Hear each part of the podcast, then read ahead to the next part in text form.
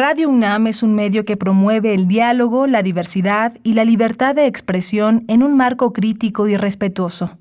Los comentarios expresados a lo largo de su programación reflejan la opinión de quien los emite, mas no de la radiodifusora.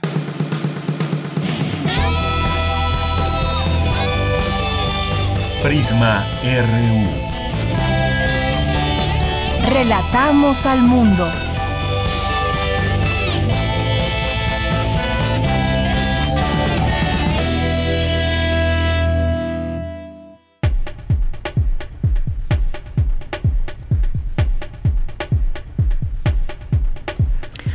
Muy buenas tardes, gracias por acompañarnos aquí en Prisma RU en esta tarde del lunes 13 de diciembre del año 2021. Mucha información como todos los días, el fin de semana, desde muertes, Vicente Fernández y bueno, pues un ídolo popular en todos los medios de comunicación, publicada esta nota y en primera plana y pues también la final del partido de fútbol, entre otras cosas, los migrantes que se enfrentaron aquí en la Ciudad de México con la policía. Querían llegar a la basílica a rezarle a la Virgen de Guadalupe, que pues bueno, ayer fue su día. Pues estas y más cosas han sido parte de las noticias en, los, en las últimas horas y vamos a estar platicando de algunas de ellas y que tienen que ver con este problema de la migración, que no dejamos de, eh, de percibirlo ya incluso aquí en la Ciudad de México, situaciones que se van dando, no solamente en caravanas, sino también migrantes que llegan llegan de manera eh, solitaria o algunos con alguien de su familia y que vemos en algunos cruceros, que vemos en algunas en algunas zonas específicamente de la ciudad del Estado de México en su paso hacia el norte. Bien, pues gracias por estar con nosotros, gracias por estar sintonizándonos en el 860 de AM y en el 96.1 de FM. Le damos la bienvenida desde esta cabina de Radio UNAM aquí en Adolfo Prieto número 133 desde la colonia del Valle, aquí en la producción Rodrigo Aguilar, en la asistencia de producción Denis Licea, en los controles técnicos Coco Montes y aquí en los micrófonos le saluda Deyanira Morán. Una con cinco minutos, también ponemos a su disposición nuestras redes sociales, arroba PrismaRU en Twitter, PrismaRU en Facebook y pues en la información tendremos, tendremos varias cosas acerca de los migrantes, ya que estamos hablando de ellos y los accidentados que hubo también hace unos días allá en Chiapas si pasaron o no retenes para saber y pues bueno, conocer ya de cerca esta situación que hay en distintas carreteras, cómo son, transportados como objetos o como animales, los migrantes que les piden módicas cantidades para ser trasladados, a veces en, en eh, carros como este, en un tráiler donde venían hacinados y desafortunadamente decenas de muertes que dejó este, esta situación. Bueno, pues vamos a hablar con el doctor Mario Luis Fuentes Alcalá, titular de la Cátedra Extraordinaria, trata de personas y eh, presidente de la Junta de Patronos del Patronato Universitario de la UNAM para hablar de este tema, cómo se aborda porque ya estamos hablando de un tema no solamente de migración, sino de trata de personas. Y vamos a tener hoy, como cada 15 días, aquí a Luis Guillermo Hernández, periodista independiente, que nos va a hablar de algunos temas. Eh, aquí lo tendremos por ahí de la 1.40 de la tarde. También tendremos las actividades de la sala Julián Carrillo con Montserrat Muñoz. Tendremos también una entrevista sobre el libro Los Caminos del Pensar, la radicalidad de nuestra América con el doctor Mario Magallón Ayala, Anaya, perdón, de, eh, del Centro de Investigaciones sobre América Latina y el Caribe. Así que no se pierdan hoy este informativo. Tendremos esto y más aquí en Prisma RU. Gracias por su atención y desde aquí relatamos al mundo. Relatamos al mundo. Relatamos al mundo.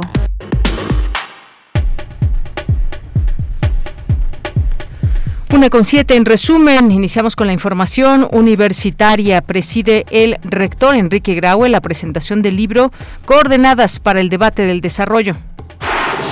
Firman la UNAM y Universidades de América Latina alianza para monitorear el clima espacial. La UNAM trabaja en el reporte sobre investigación de universidades mexicanas y los objetivos de desarrollo sostenible. El propósito es crear el sistema integrado de información de la educación superior. En la información nacional, el presidente Andrés Manuel López Obrador anunció que se reunirá esta semana con todos los gobernadores del país. El encuentro será en Tabasco y tratarán temas de seguridad y protección civil, entre otros asuntos. Este fin de semana vamos a tener una reunión con gobernadores para ver temas de seguridad, de protección civil y otros asuntos. Esta reunión se va a llevar a cabo en Villahermosa, Tabasco, el jueves de esta semana. Nos vamos a, reunir, trabajo conjunto con los gobiernos estatales y municipales. Con todos los gobernadores vamos a estar el día 16. Eh, Al día siguiente también va a haber una reunión de la CONAGO, nada más que esa reunión la hacen los gobernadores, que es su asociación, y este, yo espero que se pongan de acuerdo y a mí me están invitando a, a una comida y voy a asistir el jueves Bien, pues ahí las palabras del presidente López Obrador. Veremos qué resulta, no solamente una propia reunión en sí algún intercambio de opiniones, de datos y demás, sino que con todos los gobernadores del país sea un encuentro fructífero en torno al tema de la seguridad, de la protección civil, entre otros asuntos que dice el presidente van a tocar. Y en otra información, mediante un comunicado, la directora del CONACIT, María Elena Álvarez Bulla, pospone la reunión con convocada para este lunes con la comunidad estudiantil del CIDE. La Secretaría de Educación, eh, eh, de, Educación, Cultura y Deporte de Chihuahua anunció que a partir de este lunes se suspenden las clases presenciales en más de 6.000 planteles escolares de nivel básico ante el incremento de casos de COVID-19 en el estado. En noticias internacionales, pues el Reino Unido ya confirmó la primera muerte por la variante Omicron. El primer ministro Boris Johnson impuso más restricciones, impuso más restricciones y advirtió que la variante podría superar las defensas inmunitarias de los vacunados con dos inyecciones. En Estados Unidos, al menos 64 personas murieron tras el paso de varios tornados en Kentucky. Además, se registraron 14 muertes en los estados vecinos de Tennessee, Illinois, Missouri y Arkansas. La Fiscalía Suiza cerró el caso de corrupción contra el rey emérito Juan Carlos. El caso se abrió hace tres años, cuando se inspeccionaron los documentos de una cuenta secreta del monarca en ese país. Hoy en la UNAM, ¿qué hacer y a dónde ir? La serie Conciencia, Psicología y Sociedad es una coproducción de la Facultad de Psicología y Radio UNAM que difunde la ciencia psicológica y su relevancia social para desmitificarla, fortaleciendo el reconocimiento de esta disciplina como una ciencia. El tema del día de hoy será Felicidad y bienestar en infancia y adolescencia, claves en la salud mental. La infancia y la adolescencia son etapas determinantes en la maduración biológica y la adquisición de aprendizajes significativos de interacción social. Andrómeda y Beth Valencia Ortiz, doctora en Psicología de la Salud por la UNAM, nos habla sobre la importancia de entender y explotar el papel protector de emociones positivas como la felicidad para generar en estas etapas de la vida los cambios bioquímicos, cognitivos y conductuales que ayuden a alcanzar el bienestar. Sintoniza hoy y todos los lunes en punto de las 18 horas nuestras frecuencias 96.1 de FM y 860 de AM. Otra opción que no te puedes perder es la serie Saben las Palabras, coproducción de Radio UNAM y Editorial Planeta, bajo la conducción de la comunicadora y lexicógrafa Laura García. En este espacio radiofónico, el vocabulario lleva conocimiento y al mismo tiempo devuelve un sentido de gusto por la vida y las cosas al nombrarlas. Sintoniza hoy en punto de las 18.30 horas y su retransmisión los sábados a las 17 horas, nuestras frecuencias 96.1 de FM, 860 de AM y en línea www.radio.unam.mx. ¿Sabías que el misterio de las apariciones guadalupanas ha tenido numerosas aproximaciones cinematográficas en México? Una de ellas, Tepeyac, largometraje de 1917, dirigida por Carlos González, José Manuel Ramos y Fernando Sayago, la cual fue sometida a un proceso de restauración en 2016 por la Filmoteca de la UNAM en coordinación con la Academia Mexicana de Artes y Ciencias Cinematográficas, AMAC. En el sitio www.filmoteca.unam.mx la encontrarás de manera gratuita. Disfruta del cine de la Filmoteca de la UNAM sin salir de casa.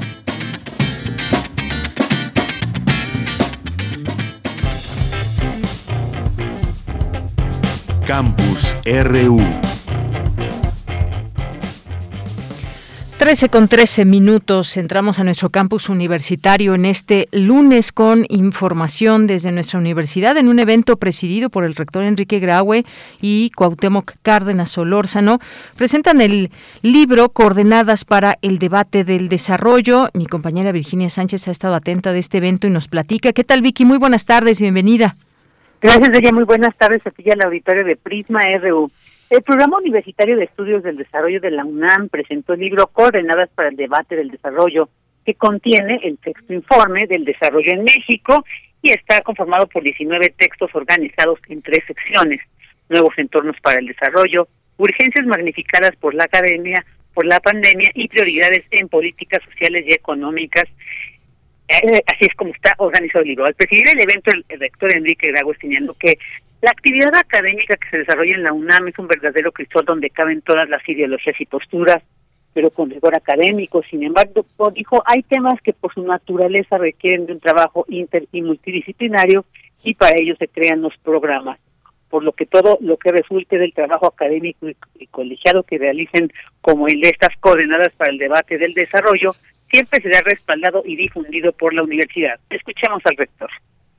Primero, hay un, un diagnóstico claro de la situación actual del desarrollo en nuestro país y en el entorno mundial, cómo esta pandemia, esta fatal enfermedad ha incidido en todos los ámbitos de la vida política, social, económica, familiar y personal de todos nosotros. Y luego estas propuestas que ya se comentaron, que son muy precisas y puntuales sobre lo que tenemos que hacer. Por su parte, Rolando Cordera, coordinador del Programa Universitario de Estudios del Desarrollo, resaltó que eh, se trata de un trabajo en donde se realiza una reflexión sistemática y racional que busca aterrizar en una visión estratégica para construir en el país ante las agresivas y nefastas coyunturas por las que se han pasado estos dos años de pandemia y caída económica. En tanto, Enrique Provencio Durazo, también investigador del PUED, Precisó que estos informes están orientados desde un interés explícito para acercar investigaciones y reflexiones académicas a la deliberación y acción pública sobre las ideas, problemas, teorías y prácticas del desarrollo. Escuchemos. En el siguiente empeño, para 2022, nos parece pertinente dar un paso más en la reflexión, quizá más conceptual, sobre los significados actuales del desarrollo, las modalidades que está adquiriendo, sus nuevas condicionantes ante la emergencia social y humanitaria que vivimos y las exigencias programáticas, las interacciones con el rumbo de la democracia y del ejercicio pleno de los derechos, entre otros rasgos de los derroteros del desarrollo, de los itinerarios del desarrollo bajo la impronta de la pandemia, pues no podemos decir todavía después de la pandemia. Y volviendo luego al requisito que tenemos marcado de buscar aportes y alternativas de políticas y de contribuir a la deliberación y al diálogo público, buscaríamos en 2023 generar planteamientos sobre las opciones para poner al día las estrategias de desarrollo para los siguientes años de la década, incluyendo los ajustes en su caso para cumplir con la Agenda 2030. Dice que Cuauhtémoc Cárdenas Lózano, presidente de la Fundación para la Democracia Alternativa y Debate AC, destacó algunos puntos que contienen las coordenadas para el debate del desarrollo. Escuchen.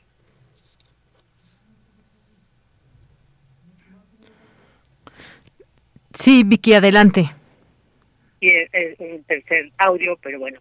En esta presentación también participaron Clara Hulditman, eh, presidenta fundadora de Iniciativa Ciudadana, y Alfonso Ramírez Cuella, coordinador del Grupo de Trabajo para la Transición Nacionaria, quienes reconocieron las valiosas aportaciones que contiene este libro, coordenadas para el debate del desarrollo, para reconstruir precisamente el desarrollo y la protección social en el país. De ella, este es el reporte. Vicky, muchas gracias y muy buenas tardes. Gracias por esa información. A ti, Deya, muy buenas tardes. Bien, pues eh, importante discutir estos temas, aunque sea un crisol en estas situaciones de eh, opiniones y diversidad desde nuestra universidad. Hay temas que se abordan desde una eh, manera multidisciplinaria, qué urgencias hay, qué temas económicos se ponen a la mesa. Es lo que da cuenta este sexto informe del desarrollo en México. Hay algunos de los participantes y sus voces. Nos vamos ahora con Dulce García. Firma la UNAM, firman la UNAM y universidades de América Latina, Alianza para Monitorear el Clima Espacial. Cuéntanos, Dulce García, muy buenas tardes. Así es, Deyanira, muy buenas tardes a ti al auditorio. Deyanira, te platico que en junio de 2014 se modificó la Ley de Protección Civil en México y se incluyó en la lista de los fenómenos perturbadores a los fenómenos astronómicos, lo que significa, Deyanira, que en México el monitoreo de las tormentas solares, por ejemplo, y sus efectos en el entorno espacial del planeta es considerado como un asunto de seguridad nacional. En el marco de la firma de este convenio que comentas de Yanira, llamado Colaboración en Estudios y Monitoreo del Clima Espacial, y que firmaron la Facultad de Ciencias Exactas y Naturales de la Universidad de Buenos Aires, la Facultad de Ciencias de la Universidad de Chile y la Universidad Nacional Autónoma de México, el doctor José Luis Macías Vázquez, director del Instituto de Geofísica de la UNAM, Explicó que también en 2014 se estableció el Servicio de Clima Espacial Mexicano, que está en este instituto, en el de Geofísica, y que monitorea los efectos de las tormentas solares sobre el territorio nacional. Ahí mismo dijo que el estudio de estos fenómenos requiere de colaboración internacional para compartir datos e impulsar investigaciones conjuntas. Escuchemos. Esta alianza debe impactar en colaboraciones académicas, intercambio de estudiantes, postdoctorados y profesores visitantes eh, y compartir también datos entre nuestras universidades. Esta, esta alianza permitirá además tener una mayor presencia como región en los organismos mundiales que promueven la colaboración internacional en este tema. Deyanira, en su oportunidad, el doctor William Lee, coordinador de la investigación científica de la UNAM, Dijo que este convenio tiene que ver con investigación y generación de conocimientos, pero también con la prevención y mitigación de riesgos y asimismo con recomendaciones de políticas públicas que de aquí pudieran surgir. Escuchemos. No se puede hacer investigación y supervisión y monitoreo de algo como clima espacial si no es de manera internacional. En este caso hay un núcleo regional latinoamericano muy relevante que además puede contribuir a intercambios académicos y a esta formación de personal y difusión del conocimiento, primero en nuestros respectivos países y después para que juntos se pueda ir a otros foros e insistir con eso, ya no nada más con la voz de los colegas de Chile o con los colegas de Argentina o con los colegas de Brasil o con los de México, sino todos juntos. Y creo que también es muy, es muy relevante para poner sobre la mesa en la discusión pública la importancia de la investigación básica justamente para desarrollar estas políticas y propuestas que al final pues son de beneficio para la sociedad y para un bienestar mayor de, de las sociedades en los diferentes países. Y bueno, Deyanira, los directores de las distintas universidades destacaron que esta integración es para la región un asunto de suma importancia, pues vivimos un tiempo en que la tecnología y varias ramas de la economía pueden ser vulnerables a los efectos del clima espacial. Esta es la información. Dulce, muchas gracias y buenas tardes. Gracias a ti, muy buenas tardes. Hasta luego. Bien, pues continuamos ahora con Cindy Pérez Ramírez.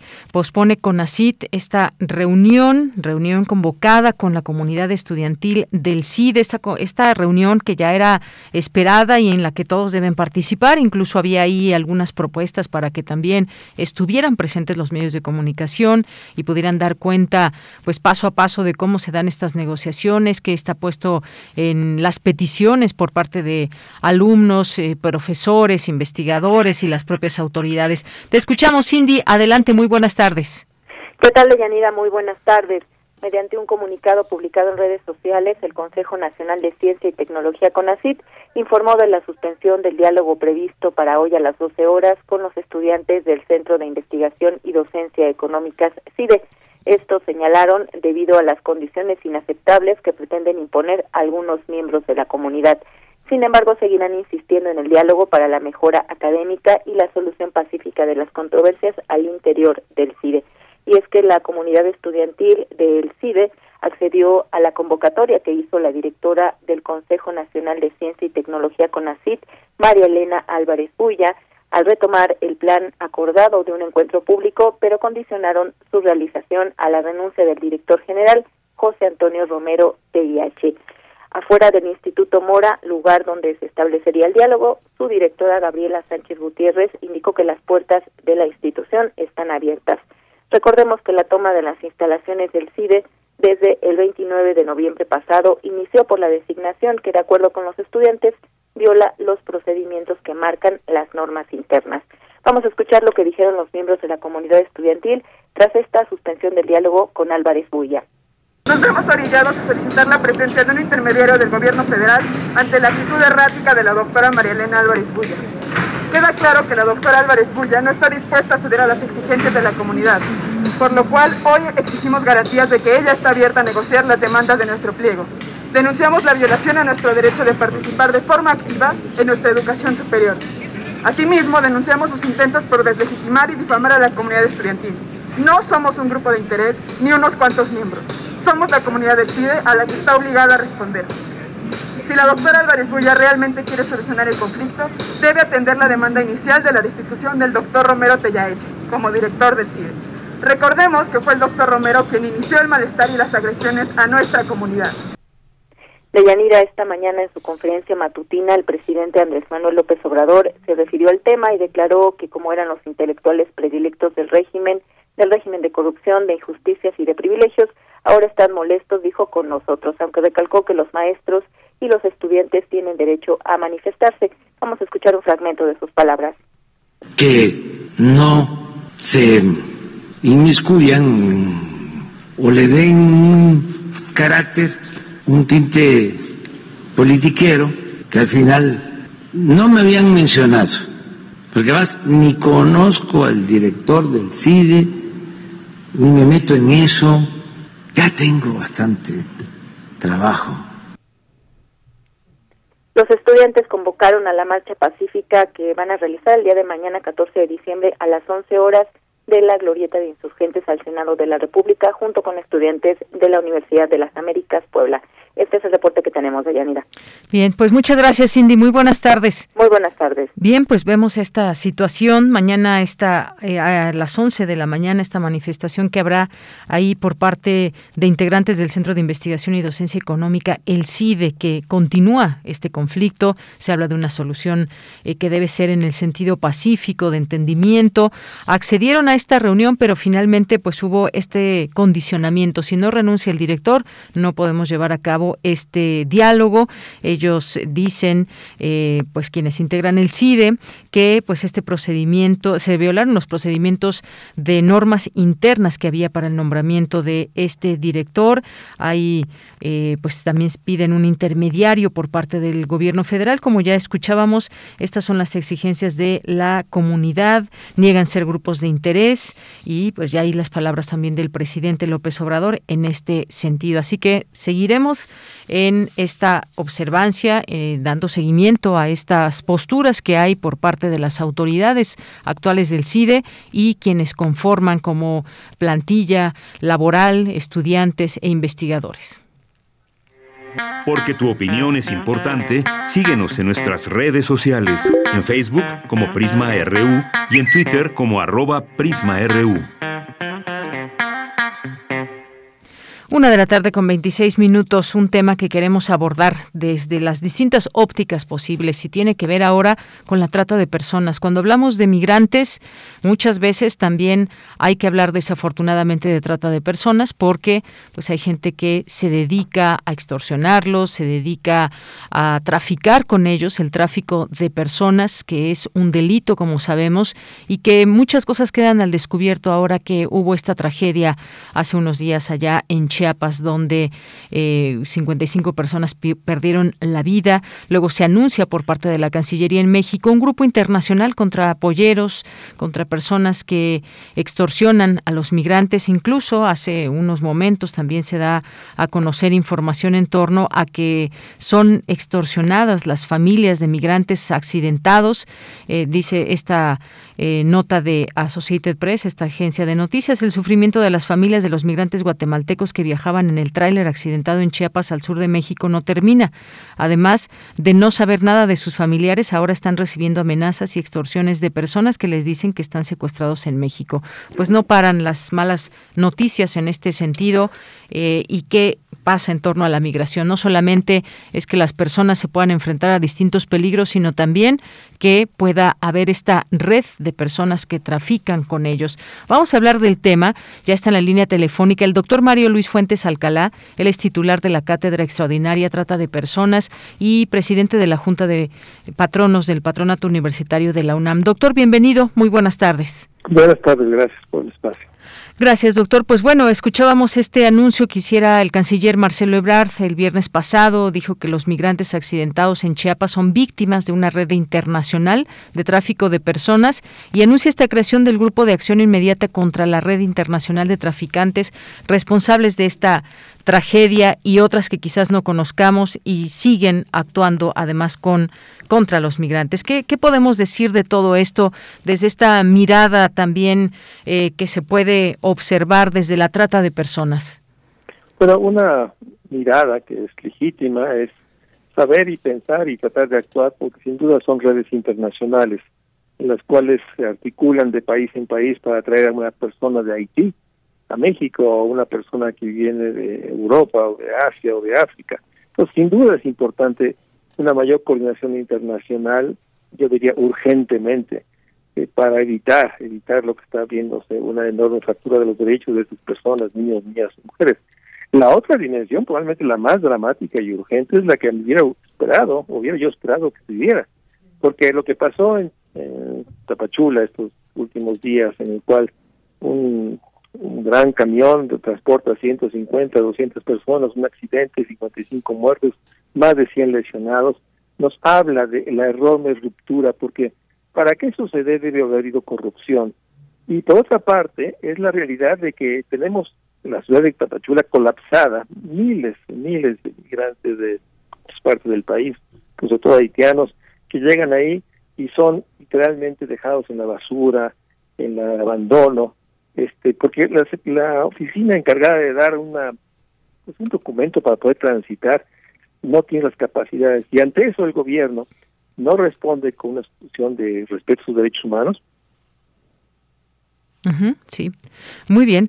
Bueno, y doctor, en este sentido, en este sentido, ¿cómo debe ser esta coordinación? Ya se anunció que se cuenta con el respaldo de Guatemala, de Ecuador, de Estados Unidos, Honduras y República Dominicana. Bueno, en un momentito más recuperamos esta comunicación con el doctor Mario Luis Fuentes Alcalá, porque efectivamente esto que nos estaba hablando de que pues, son redes internacionales, eso queda expuesto.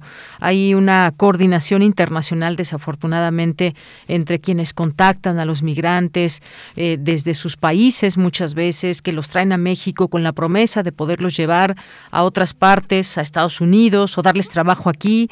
Es una situación delicada. Bien, pues seguimos escuchando al doctor Mario Luis Fuentes Alcalá, que nos platicaba de esta, estas redes internacionales, pero yo le pregunto, doctor, ¿cómo debe ser esta coordinación, dado que ya hay algunos países que se cuenta con su respaldo ahora que, pues bueno, se dio esta situación desafortunada con, eh, pues, personas personas de Guatemala, Ecuador, Estados Unidos, Honduras y República Dominicana. Pero ¿cómo debe ser esta coordinación entre los países para acabar con esta con ese tráfico de personas? Porque parece ser que es muy difícil cuando por miles salen y no sabemos si de esos miles, pues algunos ya están enganchados desde su país.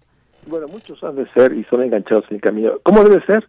Pues con recursos. Una de las situaciones más graves es que estos cartas de intención, cartas de colaboración, si no va acompañado con recursos extraordinarios urgentes de todos los países parte, déjeme decirle, es realmente un acto muy demagógico, muy de mercadotecnia.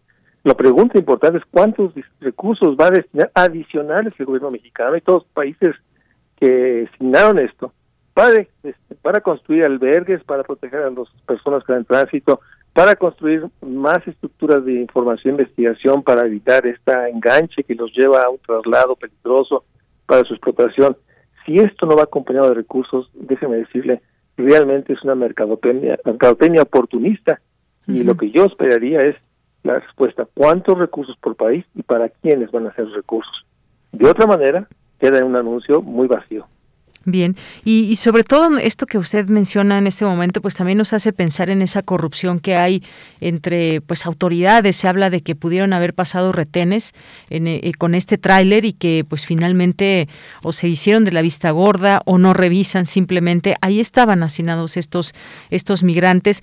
Se habla de recursos y, y también siempre pues no hay recursos que alcancen y demás. En este momento pues vemos que hay una digamos una proporción quizás mayor o es más visible el tema de los migrantes que están pasando por nuestro territorio y que yo creo que si recurriéramos, recorriéramos todos los estados, en cada estado ya hay personas migrantes que intentan llegar a Estados Unidos o incluso muchos también asentarse en este país, buscan pues simplemente no regresar a sus países por muchas y múltiples razones que hay. ¿Qué hay de esta parte, doctor, de ir a la raíz de las cosas, de, de evitar la migración? Es muy difícil, suena muy difícil, pero ahora Hoy por hoy tenemos esta migración, debe ser ordenada, pero ¿cómo, se le hace? Es recursos, pero es también pues muchas otras cosas, porque hablo de ese tema de corrupción también. Por una parte, no hay forma de pensar que estos miles de personas transiten por los países sin una extendida corrupción y una enorme explotación. O sea, hay mucha gente que se está beneficiando de esto. La persona que les vende eh, por 10 pesos un solar al de su casa para que puedan pasar la noche o 20 pesos para tener un vaso de agua. En fin, hay una gran explotación. Por otra parte, no hay que olvidar que el derecho a la migración es un derecho humano. Estas personas están huyendo, huyendo literalmente porque donde, donde vienen no hay oportunidad de tener una vida porque la amenaza es constante. O sea, no es un tema de que les falte información, no, saben muy bien que si se quedan en El Salvador, en Haití, en Guatemala, o se quedan en sus comunidades aquí en México, van a morir o van a enfermar, se mueven por necesidad. Y en ese sentido sí se requieren recursos, pero sobre todo se requiere un diagnóstico claro que no simplifique el tema, de que es un tema nada más de ordenar las migraciones, es un tema de dar oportunidad a esta gente que mientras transita por el país o busca espacio en nuestro país, pueda tener la garantía de todos sus derechos humanos.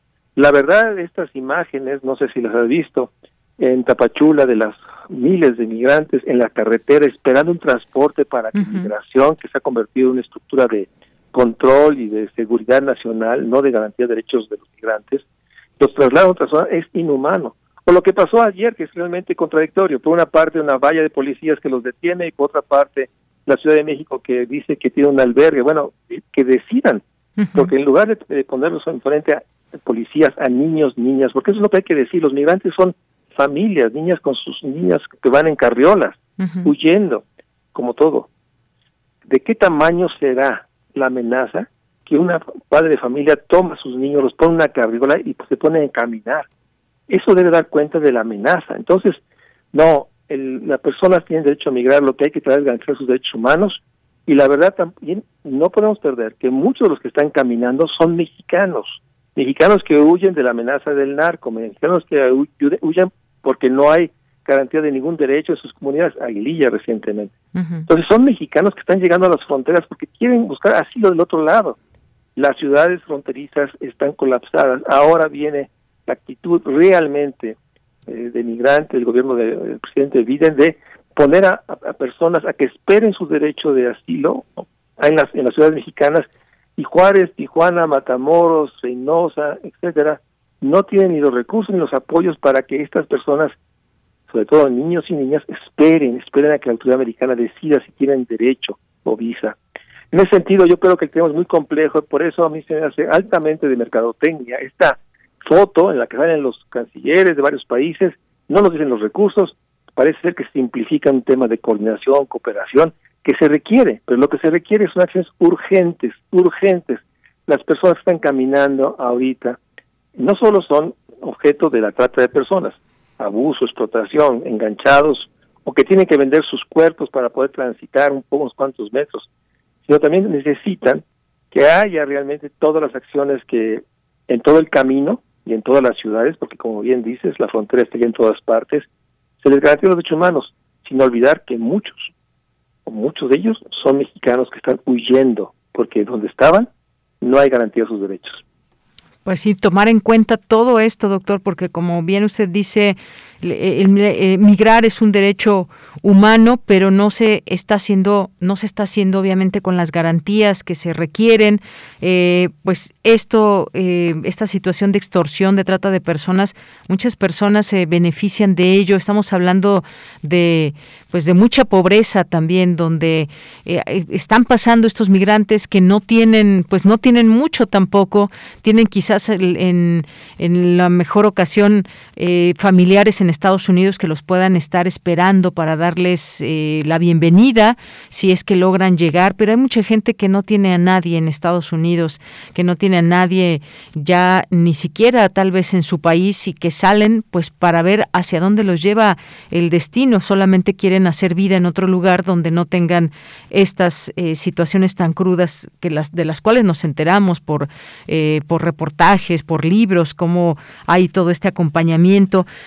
El tema del narcotráfico es otra parte, cómo ha cambiado también eh, el hecho de que un pollero pues los llevara hasta la frontera y directamente los pudiera atravesar hacia Estados Unidos. Hay cosas que han ido cambiando a lo largo de los años y lo que vemos es que la migración no para. Ese es el hecho y tampoco se han tenido las mejores soluciones. Estados Unidos, entre como usted bien mencionaba, pues espérense para ver si alguien puede entrar por como refugiado, el quédate en México y otras cosas que pues desafortunadamente no abonan en mucho al tema de la migración. Así es, lo que estamos viendo realmente es una tragedia humanitaria, en, toda la extensión de la palabra, en todo el país, en el cual miles de personas, niños, niñas, mujeres, están caminando porque no tienen opciones en sus lugares de origen, simplemente no pueden regresar a Haití, que Haití no existe como país, o no pueden regresar a comunidades que los huracanes Iota y otros rompieron todo lo que había, o no pueden regresar porque la amenaza de la violencia, las maras, la ruptura democrática de un país como Nicaragua, no les da opciones. Entonces, eso de pensar de que es un tema de información es un enorme absurdo. Dos, esto de simplemente un tema de cooperación internacional también es un extravío. Lo que se requiere es ahorita, ahorita que hay probablemente en muchos lugares 35, 38 grados, la gente no tiene agua, no tiene donde, que están enfermas. El país está obligado, déjeme decirle, el artículo primero de la Constitución el presidente juró es garantizar los derechos humanos de quien sea que esté en México. Bueno, debería haber un programa emergente ahorita para proteger a los que están en camino, para fortalecer las ciudades fronterizas, para que haya albergues y lugares con baños, con agua, con sombras mientras esperan, con médicos, con medicinas. Y eso no se está dando.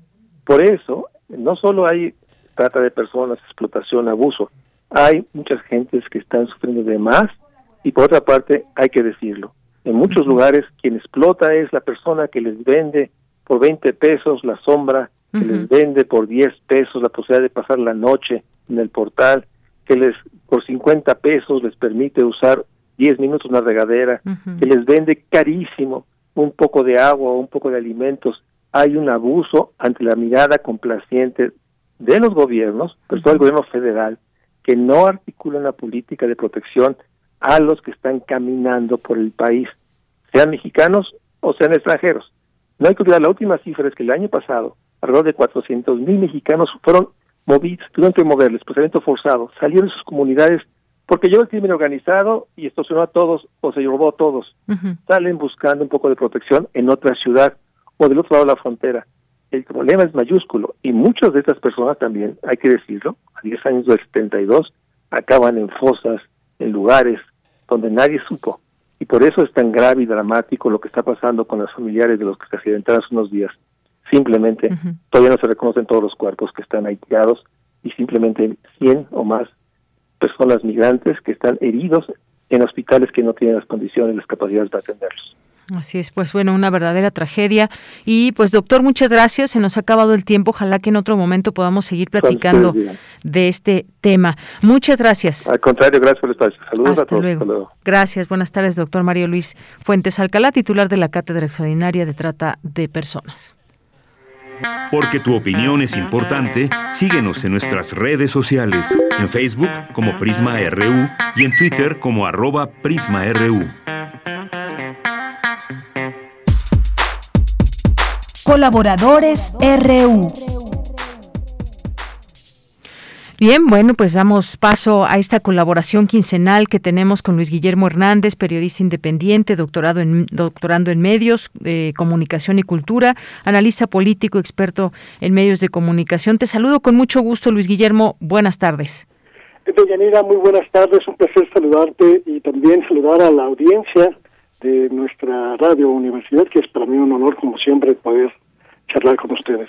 Muchas gracias, Luis Guillermo. Bueno, pues veníamos platicando ya de este tema de la migración y pues desde el punto de vista mediático, pues tú sabes, hemos tenido momentos eh, muy fuertes en el tema de la migración, esto que ocurrió hace unos días allá en Chiapas y que nos da pie a, a conocer, a querer investigar más de lo que sucede en esta zona y el paso de los migrantes, eh, las extorsiones y demás. Hoy se habla de que, bueno, pudieron haber pasado retenes en donde pues o se hicieron de la vista gorda o algo sucedió con todo esto y tenemos encima un problema muy grande, pero no podemos dejar de pensar también en eso, migración y política, eh, qué tanto se puede avanzar desde también con otros países, pero en la parte también mediática siempre es importante pues saber cómo, eh, cómo expresar y cómo conocer la verdad de estos distintos hechos. ¿Qué te parece, pues bueno, lo que hemos estado viviendo en los últimos días con este tema de la migración?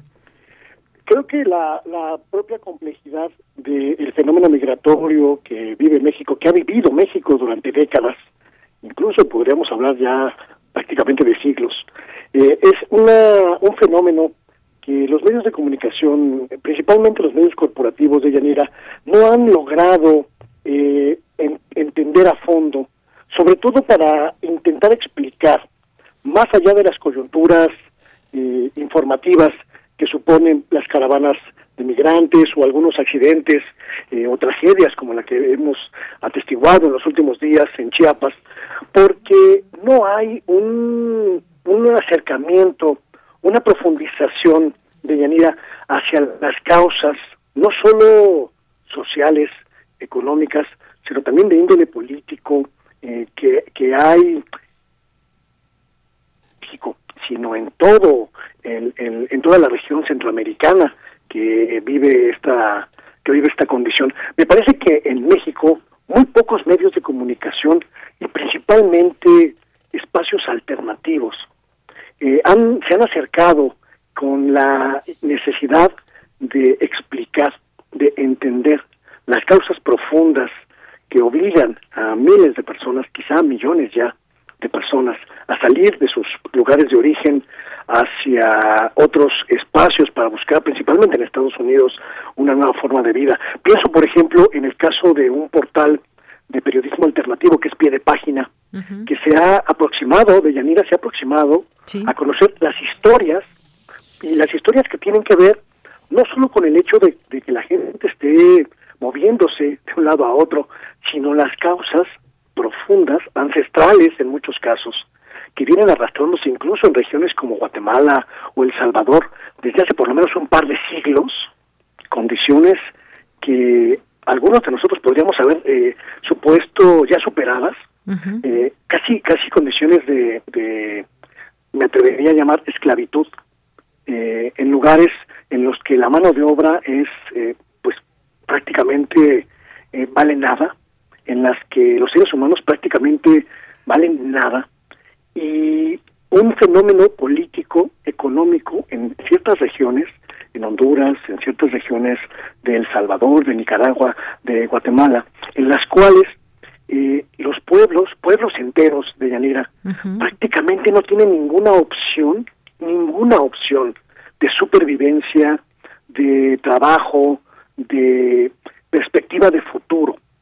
Muy pocos medios, eh, me atrevo a decir, han podido acercarse a este a esta complejidad que va más allá de las coyunturas. Y me parece que es una de las agendas pendientes de nuestro de nuestro periodismo porque es un fenómeno que va que va a permanecer que va a seguir allí independientemente de las eh, estructuras políticas o de las eh, posibilidades económicas que se planteen para su solución porque lo que hay en el fondo es un rezago ancestral, pero también hay una ruptura social que no se soluciona fácilmente y sobre todo que no se solucionará rápidamente, Deyanira. Efectivamente, eh, Luis, esto que mencionas muy cierto, porque de pronto, pues estamos constantemente leyendo, viendo la información de lo que sucede con respecto a este tema. Muchas veces nos quedamos con esa idea, y no digo que se estén haciendo las cosas bien o mal, no me refiero a eso, pero nos quedamos con una idea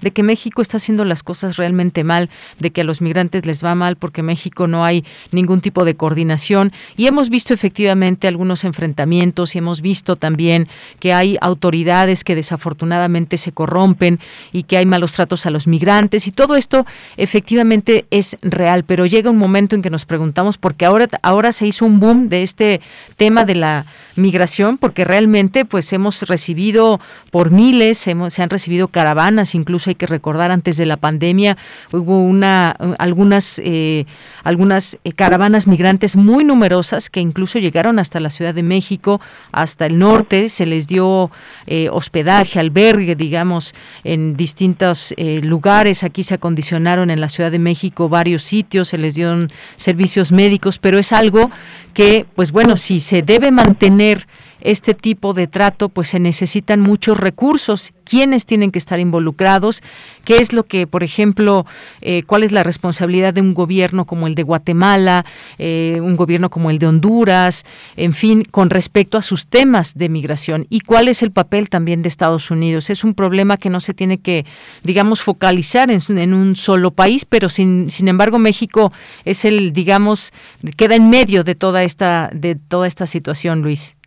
Exactamente, quedamos en medio como, como país de tránsito, como país puente con Estados Unidos, pero además quedamos atrapados en una dinámica social que, que en algunos casos, pienso por ejemplo de Yanira, en el caso de El Salvador y Honduras, que son quizá los dos países con más problemas estructurales para resolver los fenómenos migratorios eh, en sus regiones.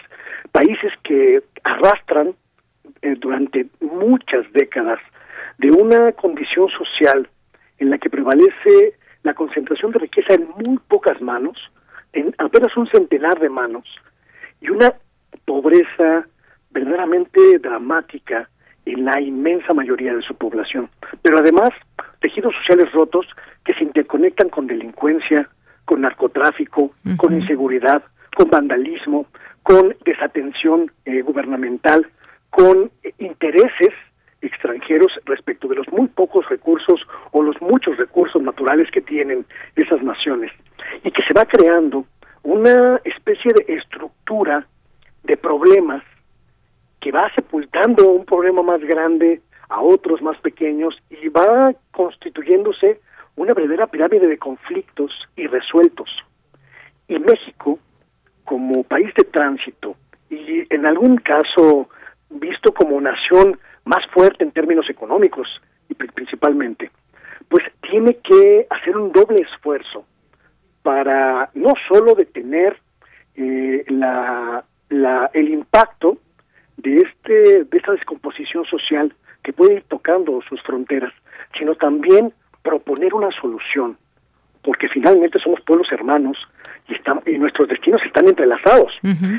Prácticamente no hay política pública que pueda que pueda atender eficazmente un problema como este, dada su complejidad y principalmente dada la, la eh, falta de comunicación directa, la falta de, de, trabajo directo de todas las naciones. Es algo que ya ha planteado en algún momento el presidente López Obrador y que es parte de la estrategia que ha propuesto. La única manera de poder no detener, pero sí organizar el flujo migratorio es que las tres naciones más ricas de la región, Estados Unidos, Canadá y México, se comprometan a una política integral que permita abatir todos, absolutamente todos, los eh, rezagos y los cabos sueltos, las problemáticas diversas que atacan y que padece toda la región. No hay manera, no hay manera de otra, de otra forma. Claro, pues sí, efectivamente lo que quieren los migrantes y sus familias es trabajo, es educación, es hacer vida en otro lugar que no sea su país de origen por las razones múltiples que tienen al salir huyendo. Pero pasemos a otro tema antes de que se nos acabe el tiempo, Luis Guillermo. Está este tema de la llamada ley Chayote. Cuéntanos un poco, eh, hay cosas que se tendrán que decidir próximamente, eh, ponnos en contexto de este tema que, pues bueno, hay que recordar solamente que la Ley General de Comunicación Social de 2018 fue promulgada por el expresidente Enrique Peña Nieto, quien hay que recordar esta cifra, gastó cerca de 60.237 millones en, de pesos en publicidad. Cuéntanos de este tema, por favor. Es, es un asunto, es un asunto de llanera que a mí me parece sumamente, sumamente importante, diría yo hasta vital para entender eh, la dinámica de relaciones entre el poder político federal y los medios de comunicación.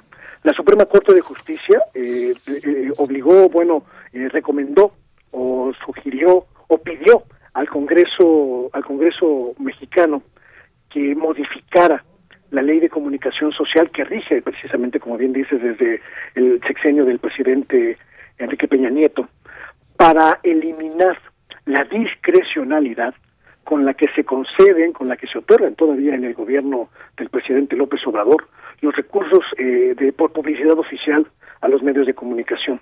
A través de una de una controversia a través de un, de un proceso eh, judicial en la Suprema Corte concedió un amparo a algunas organizaciones de pues de defensa de los derechos de los periodistas y también que trabajan en, en asuntos relacionados con la libertad de expresión para que se solicitara al Congreso la modificación de esta ley general que permitiera eliminar los eh, diferentes eh, candados que, que eh, dan discrecionalidad a la hora de otorgar los recursos. La Corte está sugiriéndole a la Cámara de Diputados, al Congreso, al, Senado mexicano, que antes del 15 de diciembre modifiquen la ley de publicidad oficial, que eliminen los artículos que se consideran, pues, que pueden provocar eh, discrecionalidad en, el otorgamiento de los recursos y que estos cambios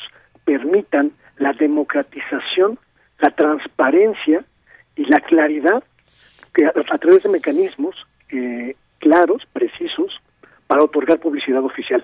Significa, en términos muy llanos, eliminar eh, la ley chayote, que se le llama, esta ley mediante la cual el gobierno define a quién le da recursos públicos por publicidad oficial y a quién no le da recursos.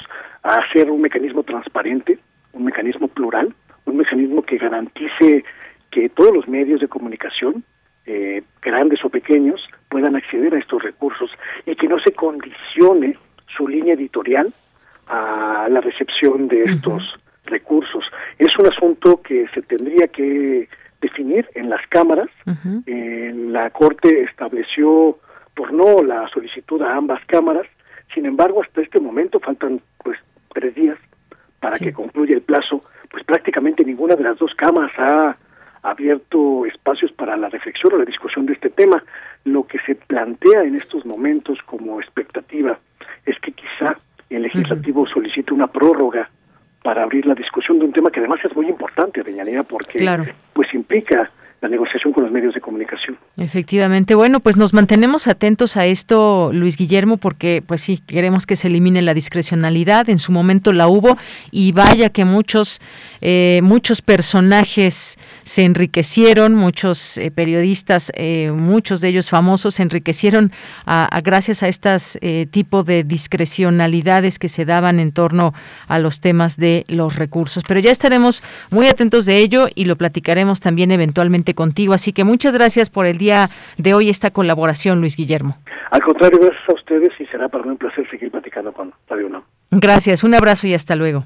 Hasta luego. Luis Guillermo Hernández es periodista independiente y es especialista en medios de comunicación y es doctorando en medios, comunicación y cultura, además de analista político. Sala Julián Carrillo presenta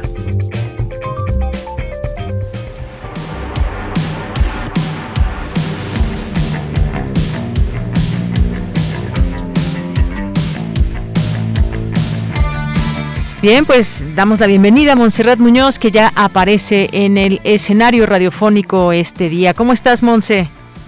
Oye, me encanta esa presentación de Yanira. También imagino que hasta salió una bola disco.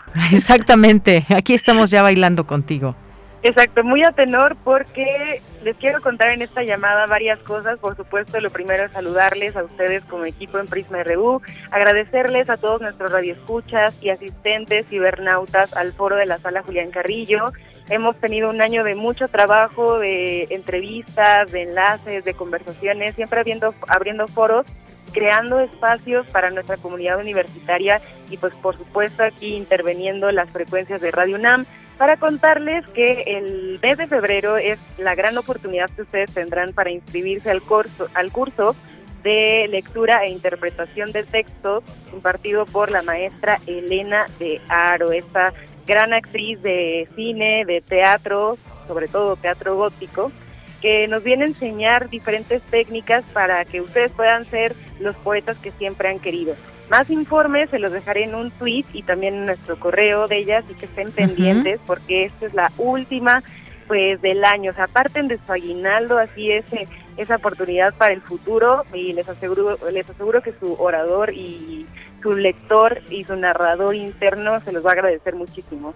Y pues bueno, como sonó eh, ahorita en las frecuencias, tenemos la mejor década posible la década de los ochentas y aquí al lado mío justamente está el fan número uno de Intersecciones. Presentamos una banda el viernes que se llama Prismatic Shapes ellos son jóvenes que a través de la nostalgia del mundo del videocassette y de la época de los 80 nos quieren convencer de entrar a un rollo entre New Dark Wave con nostalgia melancólica, muchas nubes y pista de baile. Así que aprovechando que aquí es un fan de intersecciones, lo quiero presentar. Él es Salvador Muñoz y les voy a decir pues cuál es su mejor recuerdo de los 80.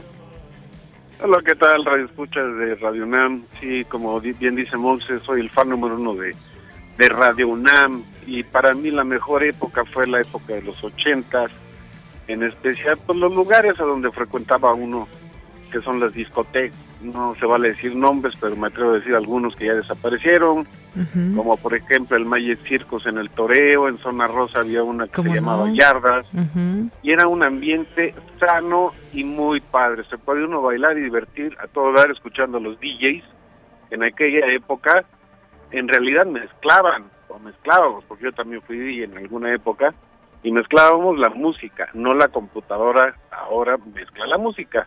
Y para mí fue la mejor época de los ochentas. Qué bien, qué bien. Sí, algunos lugares. Algún, otro de lo, quizás otro de los lugares es el Rockstock, ¿no? El Rockstock, ajá, también. Bueno, haciendo su debut radiofónico, mi padre con todos ustedes, invitándoles. Oye, este muchos saludos. Ah, demasiados, Deyanira. Somos sus fans. Aprovechando que estamos juntos, pues sintonicen a las 8.30 entrevista con Prismatic Shapes, que nos traen todos estos sonidos de vuelta. Y también a las 9 en Intersecciones, una hora de su música.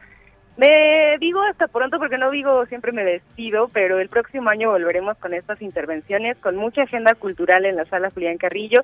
Y gracias por todo para este año, por todo su apoyo, por todo el trabajo y también gracias por el que venga. Así que felices fiestas. Claro que sí, para ti también, por ahí también a Prismatic Shapes, por supuesto. Y pues sí, siempre cerrar el año con música, iniciarlo con música es la mejor manera de hacerlo. Así que muchas gracias por todo este año, Montserrat Muñoz. Te mandamos un abrazo, Monse, a ti y a todos tus invitados que has tenido y ahí a, a quienes forman parte de la sala Julián Carrillo. Muchas gracias. Gracias a ustedes. Les recuerdo que el 24 y el 31 son viernes y tendremos retransmisiones de Karina Galicia y Vivir Quintana, el único concierto que pudimos realizar en vivo desde la sala Julián Carrillo para el aniversario de Radio UNAM y al igual fue memorable. Así que abrazo sonoro para todas, inscríbanse en los cursos y síganos en Twitter para que les cuente más y ahí estemos en contacto. Claro que sí, Monse. Nos vemos y un abrazo. Hasta pronto. Hasta luego. Bien, pues nos vamos al corte, regresamos con la segunda hora de Prisma RU. Prisma RU. Relatamos al mundo.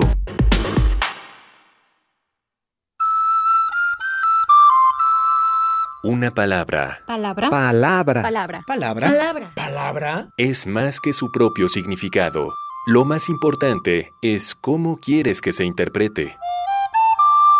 Radio UNAM te invita a aprender a transmitir un mensaje hablado con claridad en el taller en línea. Voz, tu voz. Taller práctico para la locución, lectura e interpretación de textos en voz. Imparte Elena de Aro. Todos los sábados de febrero y marzo, de las 11 a las 13.30 horas a través de Zoom. Dirigido a todo público. Informes e inscripciones en cursosrunam.gmail.com Cupo limitado. Radio UNAM. Experiencia sonora. En México, el sol sale para todos. Buscando el bienestar de la gente. En el PRD creemos que las decisiones deben ser de todas y todos los mexicanos y no de una sola persona. Porque queremos que todas y todos vivan mejor. Impulsamos apoyos económicos para que se superen los más necesitados y no para pedirle su voto. Exigiendo servicios de calidad en educación, salud y vivienda. Eso es un México más justo y con la participación de todas y todos podemos hacerlo. El sol sale para todos. PRD. 46 emisoras de 17 países de Europa, América y África. Esa es la red de Mundofonías. Música para descubrir el mundo. Todos los sábados a las 18 horas por el 96.1 de FM. Radio UNAM. Experiencia sonora. ¿Te toca vacunarte contra la COVID-19? Antes de ir, come bien y toma tus medicamentos. No llegues con mucha anticipación. Hidrátate bien con agua natural. Si tienes dudas, visita mivacuna.salud.gov.mx. Recuerda, la vacuna te protege y protege a quienes queremos. Cuidémonos entre todos, vacúnate y no bajes la guardia. Gobierno de México. Este programa es público ajeno a cualquier partido político. Queda prohibido el uso para fines distintos a los establecidos en el programa.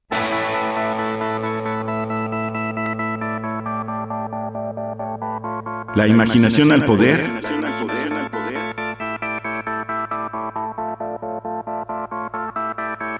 Cuando el rock dominaba el mundo. Todos los viernes a las 18.45 horas por esta estación. 96.1 TFM. Radio UNAM, Experiencia Sonora. Porque tu opinión es importante, síguenos en nuestras redes sociales, en Facebook como Prisma RU y en Twitter como arroba PrismaRU.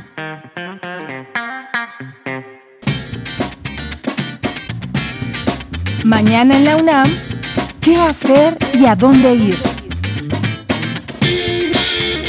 La cubeta es un objeto accesible que se encuentra en casi cualquier lado, un objeto de bajo presupuesto que a su vez ha sido primordial en algunas catástrofes y de alguna manera es un objeto que en contextos específicos apela a acciones colectivas en casos de emergencia. A partir de esta idea surge la propuesta Cubetas, pieza coreográfica del artista visual Katia Castañeda, que propone ocupar el espacio público a través de dinámicas que involucran el cuerpo, la imaginación, el encuentro espontáneo y diversos lenguajes interdisciplinarios. Descubren más acerca de esta atractiva propuesta que se encuentra disponible en el canal de YouTube de la Casa del Lago Juan José Arreola. Recuerda que el Jardín Botánico de la UNAM ya reabrió sus puertas y cuenta con actividades presenciales. Podrás recorrer sus colecciones y conocer más de 1.600 especies de plantas que crecen en los bosques, los desiertos y las selvas mexicanas. Además, conocerás más de 300 especies que se encuentran amenazadas o en peligro de extinción. Este espacio verde es considerado el segundo jardín botánico más antiguo del país y tiene un carácter nacional por la diversidad y representatividad de sus colecciones. El Jardín Botánico de la UNAM lo podrás visitar del 11 al 17 de diciembre en un horario de 9 a 16 horas. El Colegio de San Ildefonso te invita a disfrutar de las diversas exposiciones que nos ofrece como Blanco en tres actos de Rosana Montiel, Francisco Toledo y la fotografía, así como la muestra permanente San Ildefonso, cuna del movimiento muralista mexicano, donde podrás admirar el trabajo realizado por grandes artistas como José Clemente Orozco, Diego Rivera, Fernando Leal, David Alfaro Siqueiros, entre otros. El Colegio de San Ildefonso permanece abierto de jueves a domingo de 11.30 a 17 horas. O si lo prefieres, puedes visitar los recorridos virtuales que aún se encuentran disponibles en el sitio oficial www.sanildefonso.org.mx. Y recuerda, durante tu visita a los museos universitarios, deberás respetar en todo momento las medidas sanitarias recomendadas. Para Prisma RU, Daniel Olivares Aranda.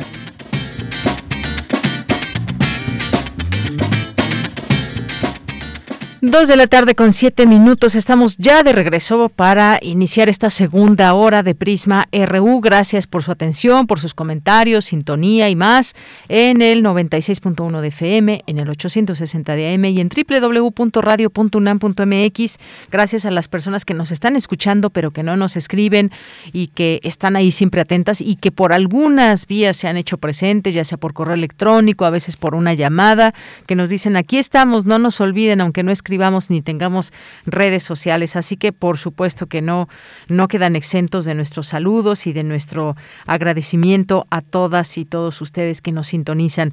Saludos a Chris Morris que nos escucha aquí en esta emisión. También em, el comentario de mi chavo Ro, muchas gracias. Gracias por el comentario. Gracias a Flechador del Sol. Gracias a Jorge.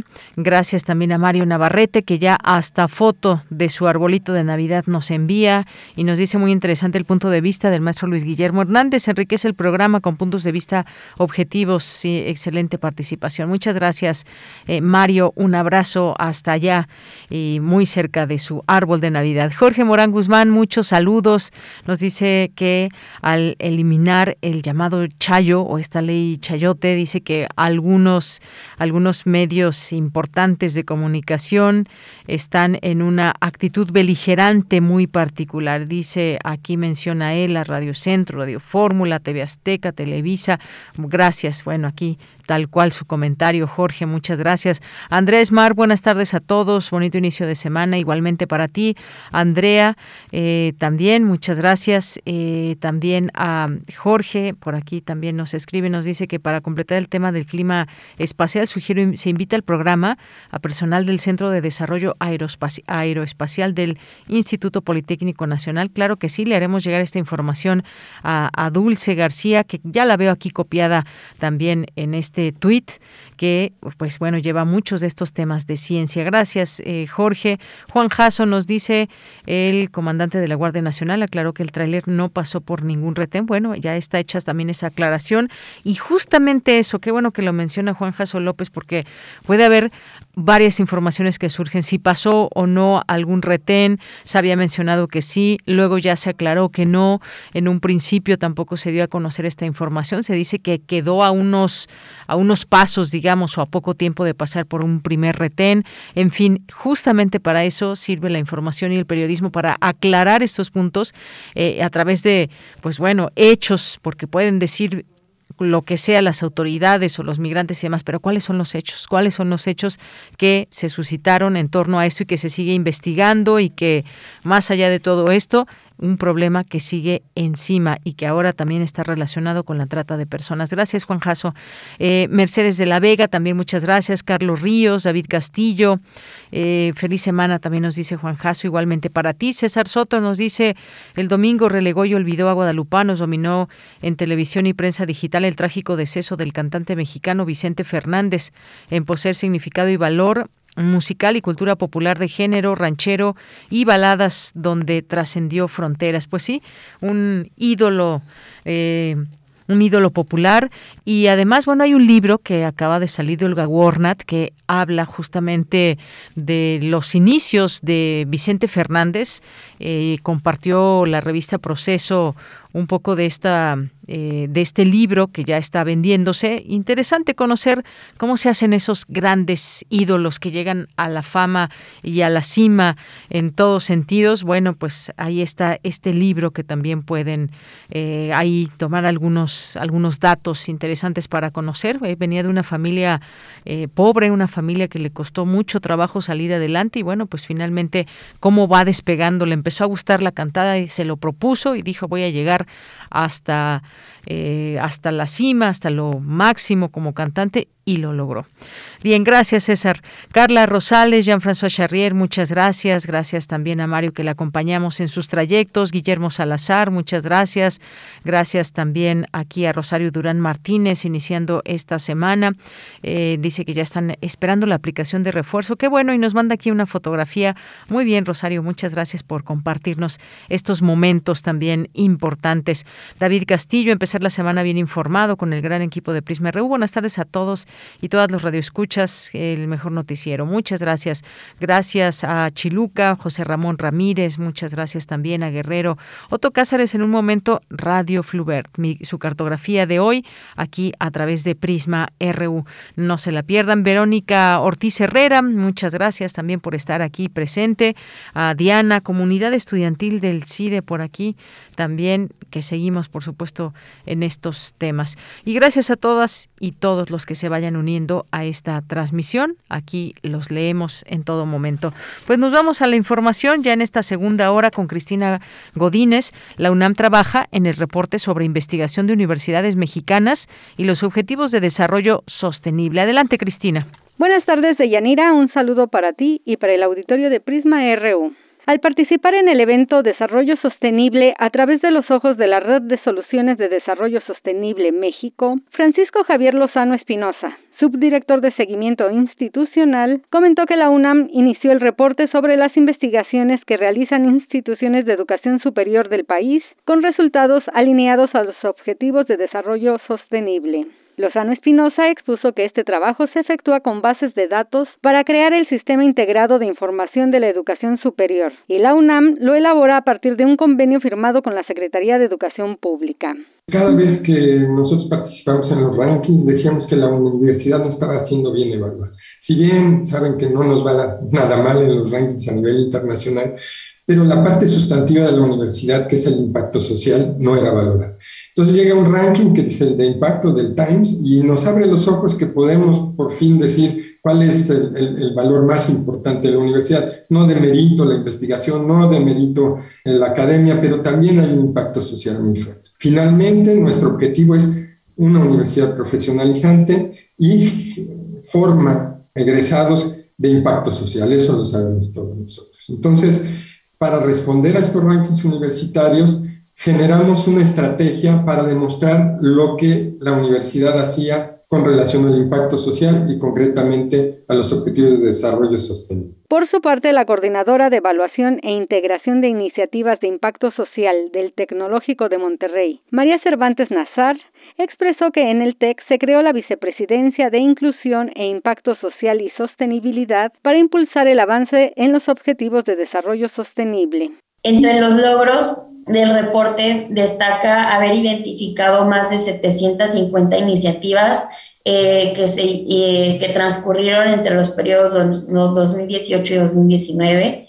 Y los hallazgos que encontramos es que abonamos a los 17 Objetivos de Desarrollo Sostenible, realizamos intervenciones en las 31 entidades, en 31 de las 32 entidades federativas y atendemos a 12 diferentes sectores de la población. Deyanira, cabe recordar que la UNAM cuenta con su plataforma La UNAM y los Objetivos de Desarrollo Sostenible, abierta a la sociedad en el sitio web cia con doble i latina punto unam punto mx diagonal ods-unam. Este es mi reporte. Buenas tardes. Muchas gracias, gracias Cristina Godínez por esta información y nos vamos ahora con la información internacional a través de Radio Francia.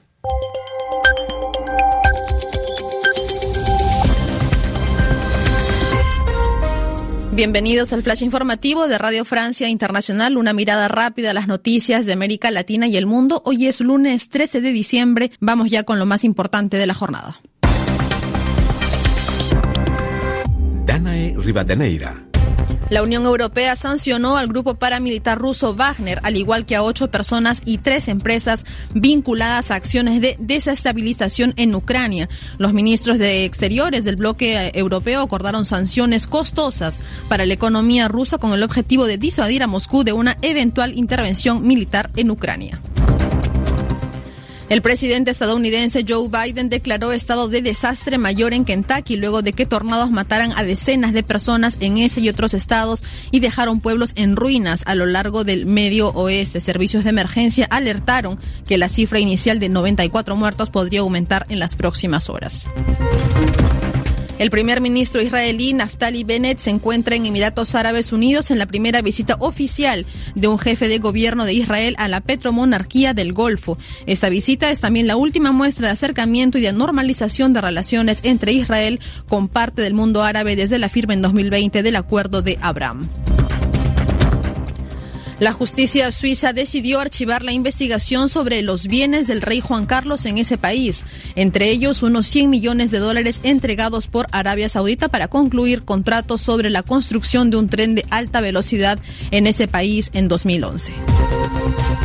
Para frenar la rápida propagación de la variante Omicron, que ya ha cobrado una víctima mortal, los británicos volvieron al teletrabajo a partir de hoy, lunes, mientras el gobierno emprende una carrera contra reloj para administrar el mayor número posible de vacunas de refuerzo antes de que acabe el año. Esto después de que las autoridades sanitarias elevaron de 3 a 4 el nivel de alerta ante la propagación de la variante Omicron del coronavirus. El presidente francés Emmanuel Macron visita hoy Hungría con el objetivo de reacomodar el ajedrez político europeo antes de que Francia asuma la presidencia de la Unión Europea el 1 de enero. Macron prevé encontrar en Budapest al primer ministro húngaro Víctor Orbán, así como a dirigentes de la oposición, un encuentro que ha sido criticado por propios políticos húngaros que desaprueban la gestión de Orbán. En Francia, el exministro de Interior y brazo derecho del expresidente Nicolas Sarkozy fue encarcelado este lunes en la prisión de la Santé de París. Claude Guéon había sido condenado por desvío de fondos públicos a dos años de prisión que cumplía en régimen de libertad condicional y a una multa. Hasta aquí las noticias en Radio Francia Internacional. Relatamos al mundo. Relatamos al mundo. Continuamos dos de la tarde con 18 minutos como parte de los últimos libros que ha dado a conocer el CIALC, el Centro de Investigaciones sobre América Latina y el Caribe. Pues hemos estado hablando algunas semanas sobre estos textos y hoy vamos a hablar de este libro del doctor Mario Magallón Anaya, Los Caminos del Pensar, la radicalidad de nuestra América, filosofía e historia de las ideas en América Latina y el Caribe, como parte de estas publicaciones del CIALC. Así que, pues antes que otra cosa, doy la bienvenida al doctor Mario Magallón Anaya, que es licenciado y maestro en filosofía y doctor en estudios latinoamericanos por la Facultad de Filosofía y Letras de la UNAM, investigador del Centro de Investigaciones sobre América Latina y el Caribe, profesor de educación primaria y, bueno, pues es parte de, pues bueno, solamente una parte de su currículum. ¿Cómo está, doctor? Bienvenido, muy buenas tardes. Eh, muy buenas tardes, bienvenida hacia su auditorio. Me da mucho gusto, por primera vez, ya lo había hecho otra vez con, la doctora, eh, con una doctora, la doctora este, Valdés, pero ahora me da mucho gusto participar con ustedes precisamente en nuestra en, nuestra casa, en, en Radio UNAM. Claro que sí, doctor. También a nosotros nos da mucho gusto poder conversar con usted sobre este texto, que a mí me gustaría que, pues, usted nos vaya, nos vaya introduciendo a estos distintos temas que que, que se abordan eh, a través de su libro, estas, eh, pues, distintas miradas, eh, estas, el índice también muy interesante que nos da pie a conocer, pues, todo esto que contiene el libro, las distintas temáticas, este libro que se presenta, que corresponde a un esfuerzo intelectual eh, de, como dice en el prólogo, de un filósofo en plenitud, quien después de meditar profundamente con las luces que solo los años de vasta experiencia académica y compromiso eh, formativo otorgan, nos comparte lo que para él es la realidad humana y social, ética y política de nuestra América y el mundo en general. Cuéntenos un poco más, doctor, por favor, de este texto. Con todo gusto. Muy buenas tardes a todos. Eh, realmente el, texto, Los Caminos del Pensar, la radicalidad de nuestra América, realmente fue motivado en un proyecto de investigación que tenemos permanente en la Universidad Nacional sobre pensar la filosofía desde nuestra propia realidad. La filosofía viene de todos los horizontes. Europa siempre canceló la posibilidad de pensar a los nuestroamericanos.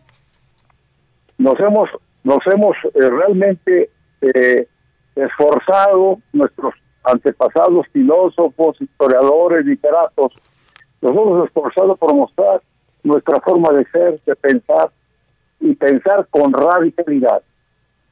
El término de radicalidad es que pone en cuestión todos los principios. La filosofía tiene que poner en cuestión los propios principios para argumentar. El libro, pues, Los Caminos del Pensar sobre América Latina, es una reflexión sobre la filosofía, la ciencia y la tecnología del presente y su situación actual. Los medios de comunicación, las distintas redes sociales que plantean horizontes nuevos donde el sujeto, el individuo como persona humana, sea totalmente vaciado a su afuera. La gente solamente adquiere sentido de identidad si está conectado a través del ciberespacio. Motivado por esta situación, hay un abandono del ser, un abandono del sujeto, un abandono de los grandes discursos filosóficos que precisamente esto ponía en cuestión el concepto de modernidad. La modernidad debe haber sido cuestionada, pero la modernidad europea, porque desde el punto de vista de nuestra América, la modernidad sigue tan campante con todas sus contradicciones y objeciones. Pusimos frente a frente un ejercicio del pensamiento nuestro americano para interpelar el reconocimiento de la filosofía y del pensar desde nuestra América. Este ejercicio del pensar nos ponía en una situación muy complicada, porque siempre se pensó que estábamos condenados a repetir la experiencia filosófica europea. Hasta ahora, recientemente, los estudios postcoloniales inclusive quieren cancelar su vínculo con Europa y al cancelar su vínculo con Europa realmente siguen utilizando los recursos ideológicos, filosóficos y políticos. Hoy por hoy nosotros no podemos hacer eso. Nosotros somos una parte más de Europa y una parte más del mundo. La tradición nos obliga a buscar este reconocimiento porque hay distintas miradas en el ejercicio del filosofar y del pensar, sobre todo en un mundo en el cual no tenemos demasiados horizontes, un mundo globalizado, en un sistema económico brutal, que la filosofía en términos generales no entra a analizar estos problemas. Así es, doctor. Pues, sí, dígame. Sí. No, adelante, adelante. Sí, bueno, pues todo esto que nos menciona dentro de un mundo justamente globalizado, más aún con estas tecnologías y más aún también que tiene que ver todo este tema del lenguaje, que es el vehículo para transmitir ese saber y qué pasa de este lado, qué pasa en América, en América Latina y el Caribe, en estos caminos del pensar, en esta eh, radicalidad, como dice el libro de nuestra América y cómo, eh, cómo ese conocimiento que se genera pues desde todas partes se puede conjuntar solamente en alguna digamos en alguna parte del hemisferio. Cómo integrar digamos o cómo entender esta parte de filosofar digamos de manera globalizada también sí. La pregunta es muy interesante porque filosofar el filosofar así como decía Aristóteles que el ser se expresa de múltiples maneras el pensar se expresa de múltiples maneras y tiene que ver mucho la situación en la que estamos situados. Las formas de sentir, de pensar y de actuar. ¿Cómo establecer esa doble relación, sobre todo cuando estamos cautivos a través de las redes y los medios, a través de un sistema económico global que asfixia a los seres humanos? Cuando efectivamente anualmente, según la ONU, rebasamos los 40 millones de muertos por hambre o derivado del hambre. Entonces tenemos que hacer un balance y aquí aparece un factor importante, la eticidad. Una eticidad en la cual todos participemos comprometida y fundamentalmente. Todos tenemos algo que decir. Ya no esperar a que se nos dé el reconocimiento si somos capaces de pensar. Tomemos la batuta al igual que los demás, y tengamos que expresar nuestras palabras. La palabra revela nuestro modo de ser y de pensar. La palabra es comunicación y entendimiento en común, es diálogo. Entonces, Yanira, este es un punto en el cual tenemos que insistir constantemente. Pensar es común a todo el ser humano. A todo ser humano, incluyendo hombres, mujeres, todos marginados, excluidos. Antes se decía que a Latinoamérica no se pensaba. Hacer este doble puente, sobre todo cuando tenemos el problema actualmente de las grandes migraciones. El pronóstico fue a finales de, los 90 que el siglo XXI sería el siglo de las migraciones. Y el problema fundamental es de hambre, de miseria, de exclusión, de marginación, de desconocimiento, de muerte, de problemas ecológicos de gran envergadura. Tenemos que recuperar, tenemos que defender la vida, nuestra existencia y nuestro lugar en el mundo. Y también esta, lo que llaman los, los, los, indígenas, la Pachamama, nuestra raíz en la tierra, que estamos destruyendo.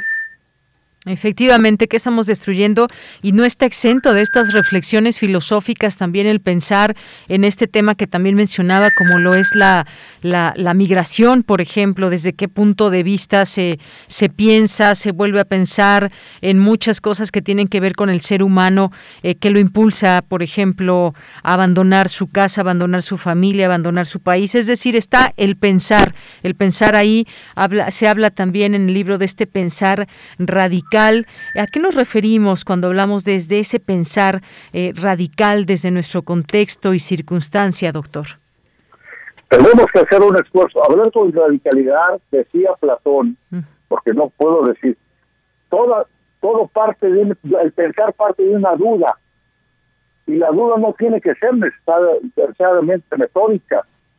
Recurrimos, necesitamos efectivamente la situación en la que se encuentran los hermanos migrantes una situación de exclusión, de marginación, hay muchísimas dudas. El hombre, todo ser humano, es un ser de porvenir. Es una visión existencialista. ¿Cuál es nuestra condición como seres humanos? Donde se niega incluso la capacidad de pensar cuando ve que sus hijos están muriendo de hambre, cuando la violencia es brutal en el caso de nuestra América Latina, pero vemos de otras partes, hablemos de África, hablemos de todas partes cuando desde la visión del sistema capitalista o neocapitalista, mejor dicho, ya el ser humano empieza a convertirse en un excedente y particularmente los migrantes buscan mejores medios de vida, no el sueño americano. Es hace mucho tiempo que se acabó la dianira. Teníamos que hacer un esfuerzo, estos que salen día a día, cada momento, y es por muchas y múltiples razones. Y esto nos obliga a pensar y la pensar implica decisión y a decidir un acto libre con todas las limitaciones para seguir adelante y defender su derecho, su derecho a disentir, su derecho a revelarse. Bien, pues fíjese esta eh, reflexión tan interesante, ese sueño americano que, que, que, se acabó desde ese punto de vista que nos, que nos plantea y cómo pues la filosofía que nos va acompañando desde pues estas formas de pensar, conceptos que pues se muestran además una reflexión en tiempo y realidad porque va cambiando, van cambiando también esas formas de ver esos movimientos, esas, eh, esos temas eh, filosóficos. Las nuevas generaciones también pues van aportando eh, de ese conocimiento que como usted nos deja aquí, por ejemplo, eh, nos, nos deja en este libro, y qué es lo que piensa, por ejemplo, o qué es lo que reflexionan nuevas generaciones en torno a, esta, a estas maneras, desde una forma también con una tecnología y quizás una radicalidad diferente, doctor. Eh, la pregunta sigue siendo también muy interesante porque los estudios que se han hecho a través de redes, la comunicación pueden derribar gobiernos. Los jóvenes, los jóvenes con una gran presión, ese gran empuje, pueden derribar gobiernos. Pero así como derruban gobiernos, fácilmente desaparecen, se diluyen, porque es bastante efímero. Las formas de comunicación son de tal magnitud, estas redes de comunicación e información son de tal magnitud y así como se constituyen para a veces depredar moralmente a un ser humano, también lo encumbran. Está la experiencia de los famosos boots, que ensamblan formas de participación fundadas en mentiras de tiempos diferentes, o las fake news, o las falsas mentiras. Entonces tenemos que hacer un horizonte. Los jóvenes hoy no saben, o más bien no nos, da, no nos dan la oportunidad de pensar. No quiere decir que todos, pero en su mayoría. La, capacidad de decidir las redes dice que hay el mejor ejercicio democrático libre, sí, pero está condicionado por los dueños realmente de, las, de los famosos medios. Amazon y una cantidad, Google todas esas experiencias establecen las formas políticas de participación. Incluso deciden por los gustos. Hoy los jóvenes tienen, están en una gran incertidumbre. Efectivamente. Hay que recuperar este derecho necesario a pensar, a disentir, y no irse a veces los grupos. Antes, antes se planteaba el problema ideológico. El problema ideológico ahora, con el tiempo, encontramos que son fantasías montadas para plantear un mundo donde no hay un reconocimiento y que tenemos que plantear horizontes y valores ético-políticos. Muy bien, pues con estas últimas palabras nos quedamos, doctor. Plantear horizontes, si no, pues una sola idea. Hay un derecho también necesario, como usted dice, de pensar, de pensarlo desde distintas miradas y formas y vivencias, porque pues las vivencias también, eh, también nos van planteando escenarios diversos aquí en América Latina y el Caribe, que los escenarios que pues, se puedan tener o pensar en otras partes del mundo. Eh, así que pues este libro nos nos invita, nos incita a la reflexión. Lo recomendamos desde aquí. Se puede obtener, por supuesto, en, eh, ahí en el CIALC. Eh, se puede obtener también en las librerías de la UNAM. Estos caminos, los caminos del pensar, la radicalidad de nuestra América de Mario Magallón Anaya. Doctor, pues muchas gracias por estar con nosotros. ¿Algo más que usted desea agregar? Nada más un abrazo, agradecerte, Yanira, te hablo de tú porque yo ya tengo muchos años y tú eres mucho más joven un abrazo a todos, gracias a nuestro auditorio. Sé que muchos de mis estudiantes ahora ya son doctores, nos están escuchando, porque aunque Radio UNAM tiene un directorio muy pequeño, son gente muy comprometida, muy, responsable. Un abrazo, muchas gracias, día Muchas gracias a, a Radio UNAM. Pues muchas gracias a usted y también un abrazo y nuestros mejores deseos, doctor. Gracias, igualmente, Deyanira. Hasta luego. Bien, pues fue el doctor Mario Magallón Anaya, licenciado, maestro en filosofía, doctor en estudios latinoamericanos por la Facultad de Filosofía y Letras de la UNAM, investigador del Centro de Investigaciones sobre América Latina y el Caribe. Estas lecturas que, pues, eh, desde la academia bien vale la pena leer porque nos hacen muchas aportaciones que contienen, pues, todo ese expertise que, eh, pues, tienen los distintos investigadores, en este caso este tema en particular que hemos tomado y el pensar, el filosofar, el plantear horizontes, como bien mencionaba el doctor, no dejemos pasar estas lecturas también que nos abren caminos y posibilidades. Ahí lo tenemos también en nuestras redes sociales para que ustedes puedan conocer, eh, conocer más de estas, eh, de estos textos que son parte de investigaciones que reflejan también muchos años de conocimiento y de estudio. Continuamos. Porque tu opinión es importante, síguenos en nuestras redes sociales, en Facebook como Prisma RU y en Twitter como arroba PrismaRU.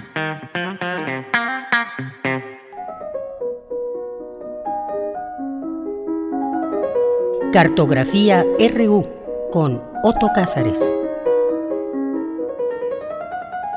2 con 35 minutos, Radio Fluert, como nos dijo hoy Otto Cázares a través de Twitter en su cartografía del día de hoy. ¿Cómo estás, Otto? Muy buenas tardes. Mira, estoy muy bien, muy contento. Yo te abrazo con un abrazo entrañable. Gracias. Eh, abrazo a quienes nos escuchan. En efecto, eh, Radio Flubert es el título de esta participación. Eh, fíjense que un querido amigo mío, un gran poeta, José María Micó, me recordaba aquello que Borges decía acerca de los centenarios, porque Borges decía, con mucha razón, que los centenarios celebran a un autor o a una autora, eh, en realidad son 99 años olvidadizos y un año de mediana tensión. 2021 es un año que ha sido el centenario, el bicentenario de muchos grandes autores. 2021 es el año del bicentenario de Gustave Flaubert, que nació en 1821 y que dejó un puñado de novelas que son como un espejo de la humanidad. Y sobre él voy a hablar en esta participación. En las novelas de Honoré de Balzac abunda la visión económica de las cosas. En las novelas de Víctor Hugo abunda una visión social, pero como decía uno de los más eminentes comentaristas de Gustave Flaubert, Saint-Beuve, Flaubert maneja la pluma como otros manejan el escalpelo. Y tiene toda la razón. Así representan a Gustave Flaubert en esta caricatura que precisamente les he compartido en mis redes, en Twitter. Eh, aparece Flaubert como un cirujano que disecciona el corazón humano. Y es que Flaubert fue forjador de personajes inolvidables, del mismo modo que Balzac creó a inolvidables personajes como César Birotteau, el perfumista, Papa Gorot, Goriot, perdón, Rastignac, eh, Lucien de Rabempré, o Víctor Hugo creó a otros personajes entrañables como Juan Valjean, el Monseñor Bienvenido, el Jorobado, Esmeralda, o como Stendhal crea a este personaje que una vez que uno lo conoce no puede borrarse de la mente, que es Julien Sorel, de Rojo y Negro, Flaubert del mismo modo crea a Emma Bovary, una obra eh, donde aparece este personaje femenino que causó un gran escándalo y que llevó a un a proceso a su autor en 1827, pero también Flaubert creó a personajes como Frédéric, la señora Agnew de la educación sentimental y a Bouvard y Pécuchet, de quienes les hablaré en un momento si me da tiempo de hacerlo. Eh, las novelas de Flaubert ocurren en un lugar entre filosofía, historia, porque por ejemplo escribió Salambó, que es el relato de una reina cartaginesa, es decir, africana, en la lógica exotista de la Cleopatra de Teofil Gutiérrez, de la Salomé de Oscar Wilde, de la reina de Saba, de Nerval, obras de exotismo estético, pero en el caso de Salambó, de Flaubert, con un gran rigor histórico. Hay una biografía de Flaubert que yo siempre recomiendo, que es El loro de Flaubert, del escritor Julian Barnes, una biografía intelectual de gran poesía narrativa que complementa la comprensión del autor. Y es que Flaubert vivió en una época de intensos cambios políticos. Es la época de Napoleón III, Luis Napoleón Bonaparte, el pequeño, Le Petit, como lo llamó Víctor Hugo, que dio un golpe de Estado en febrero de 1848, las calles de París son barricadas. Eh, Marx incluso creyó ver en este levantamiento del 48 la segunda parte de la Revolución Francesa. Y es que todo era alegría revolucionaria y alegría socialista que terminó precisamente con el segundo imperio impuesto por eh, Napoleón el Pequeño en 1852. La novela de Flaubert, La educación sentimental, es el relato de la decepción y ocurre en el contexto de las revueltas del 48, en un contexto revolucionario, un contexto de disturbios que enfrentaron a republicanos con socialistas y que, como suele ocurrir, y Flaubert vio con descarnada lucidez, pues el socialista termina matando al idealista, siempre en una lucha fratricida, como esas luchas que después pintaba Orozco, luchas en las que los hermanos terminan matándose entre sí. Eh, la, la educación sentimental es una novela de la decepción, y puede compararse con Las ilusiones perdidas de Balzac, eh, que es una eh, novela que también mina a los propios ideales, en el caso de Balzac, en un escritor. En la educación sentimental, el camino es el de la resignación. El desconsuelo es la clave de esas páginas. Eh, en esas páginas deshace el mito del amor, en el caso de la señora Arnoux, pero deja al mismo tiempo preciosas enseñanzas acerca de la amistad, por ejemplo en el personaje de Sluliers. en, un personaje como Deslulliers nosotros aprendemos que la amistad es el más tierno refugio, el único consuelo que puede haber cuando todas las ilusiones se han derrumbado. Pero en Flaubert la amistad consuela, pero no redime. en Flaubert la educación se da a través de la decepción, dando como resultado algo, pues, un tanto amargo. Eh, con frecuencia se ha tildado a Flaubert como uno de aquellos que al decepcionarse corren a meterse a su torre de marfil. Es de aquellos ah, de los que a los que la decepción los lleva a un cierto aristocratismo individualista. Flaubert decía que el artista para trabajar necesita manos blancas y tranquilas. Y pues la decepción que sintió Flaubert con respecto a la política, con respecto a los humanos mismos, eh, la decepción que sentía del amor, lo llevó a las costas del pesimismo y en su grado más alto al nihilismo.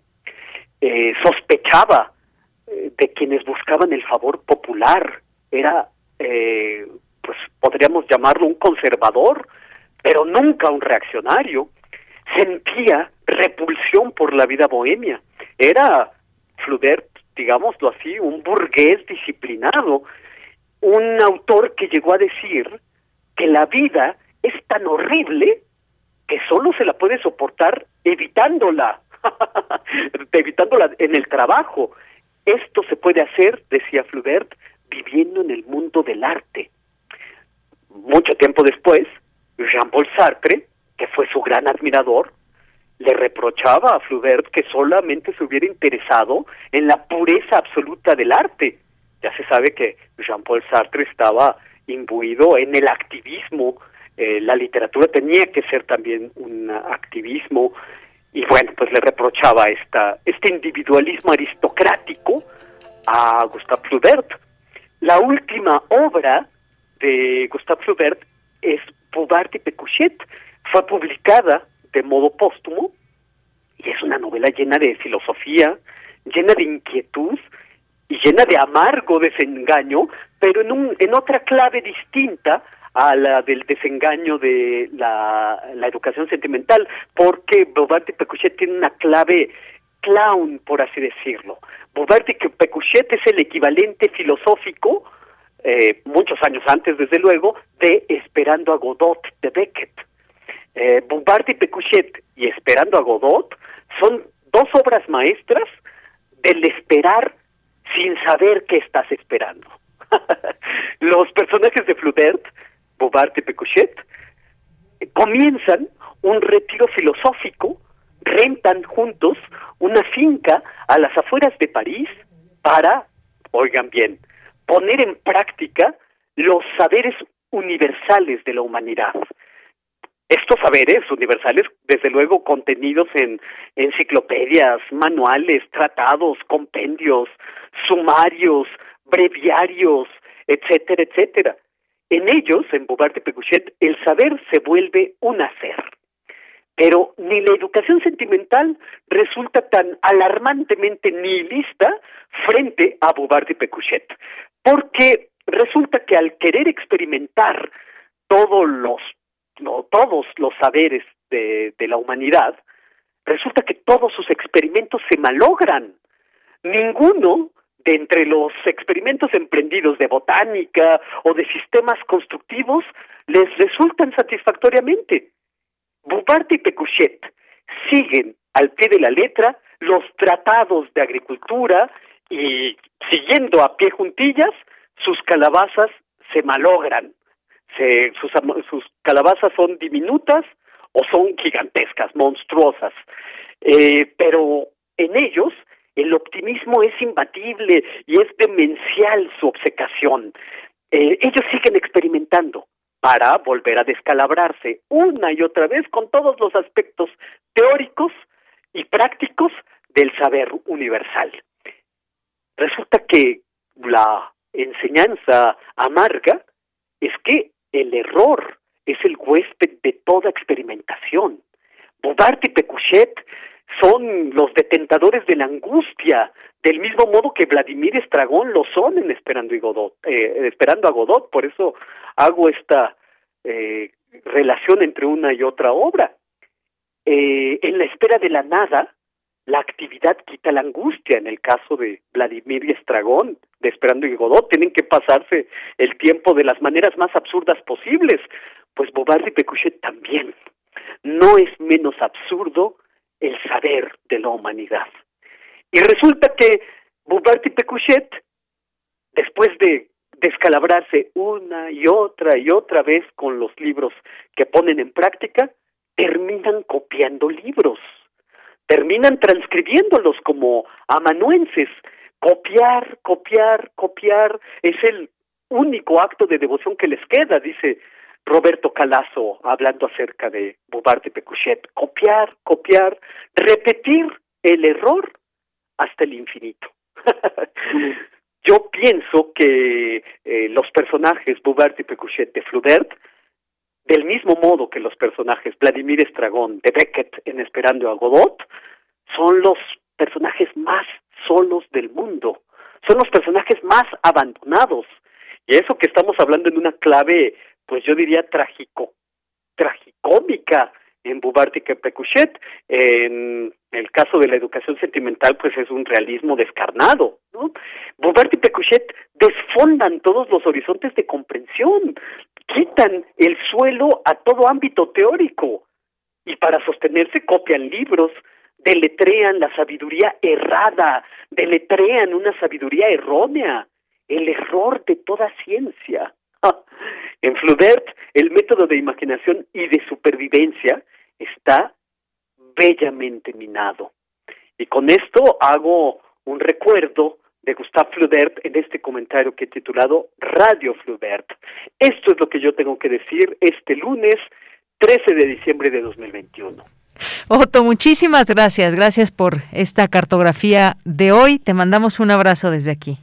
Un abrazo también enorme para ustedes. Ya nos oiremos una vez más en vivo el próximo lunes. Claro que sí, Otto. Muchas gracias. Hasta pronto. Hasta pronto. Continuamos. Relatamos al mundo. Relatamos al mundo. Porque tu opinión es importante, síguenos en nuestras redes sociales, en Facebook como Prisma RU y en Twitter como arroba PrismaRU.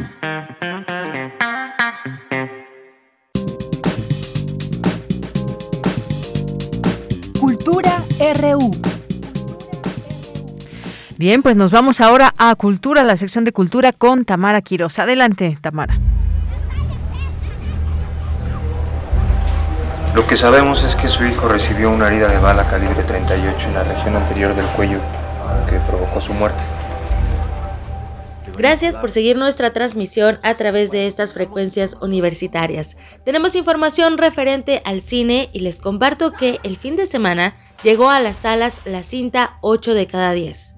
Esta película, dirigida por Sergio Umansky, confronta al espectador Pensada inicialmente como documental, el título de este filme de ficción surge a través del tiempo.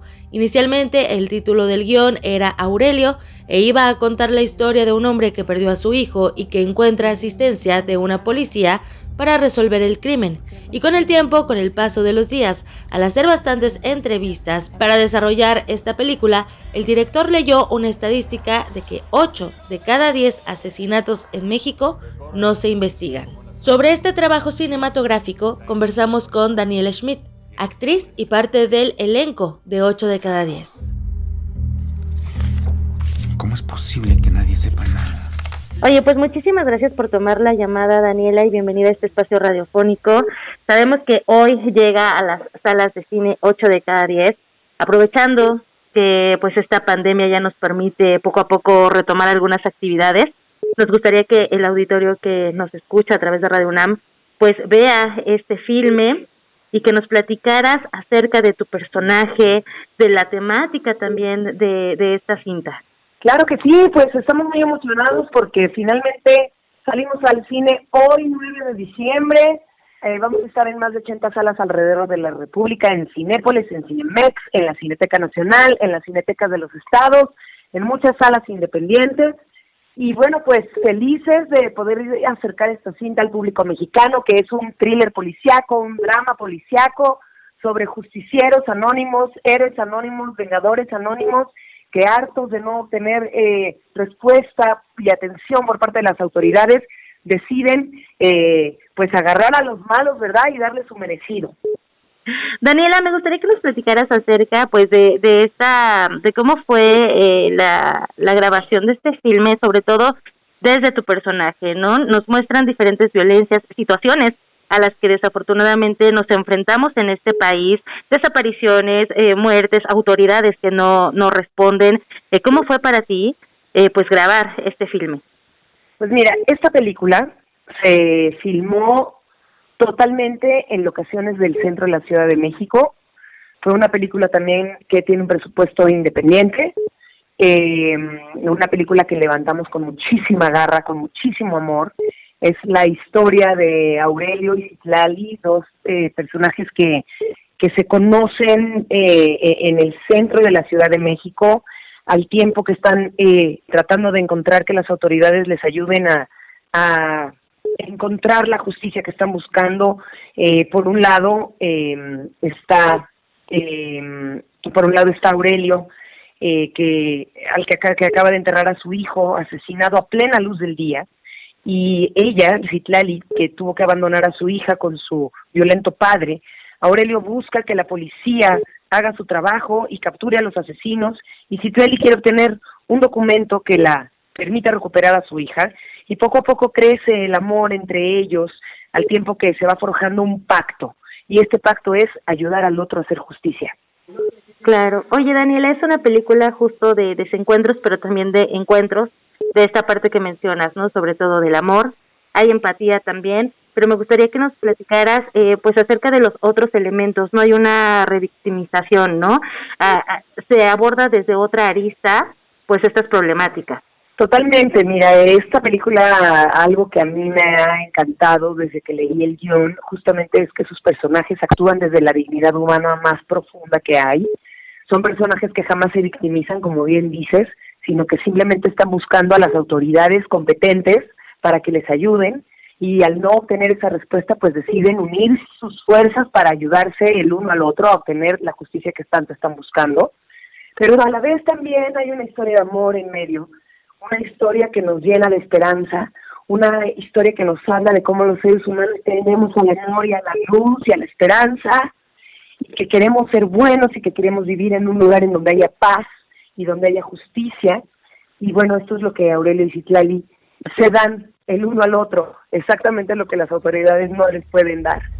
Nada más quiero saber quién iba con él, eso es todo. Yo no sé nada. Hijo no se escondió detrás de nadie. Aquí van a matar a él. Claro que no, eso no fue así. ¿Tú cómo sabes? Dime, dime o te mato.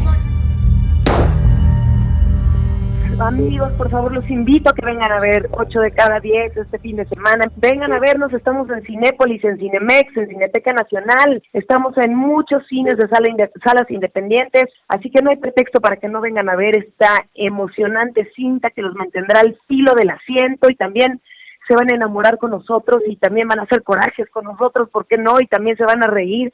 Los vamos a llevar por un torbellino de emociones deliciosas y a la vez se van a llevar una interesante reflexión a sus casas. Así que no se pierdan ocho de cada diez. En el cine que tengan cerca, ahí vamos a estar. Láncense al cine, apoyen el cine mexicano bien hecho, hecho con garra, con amor, con calidad. No los vamos a decepcionar. Eso, justo así. Daniela, te agradezco infinitamente tu tiempo y también estas palabras que nos compartes. Al contrario, muchísimas gracias a ti por el espacio y nos vemos en la pantalla grande y si tienen cualquier comentario o duda o queja, ahí estoy en mis redes sociales para que nos demos abrazos o nos deschonguemos también como quieran. De todo se vale, ¿no? De todo. Un gran abrazo. Gracias. Muchas gracias. 8 de cada 10 está disponible ya en el circuito comercial e independiente de salas de cine.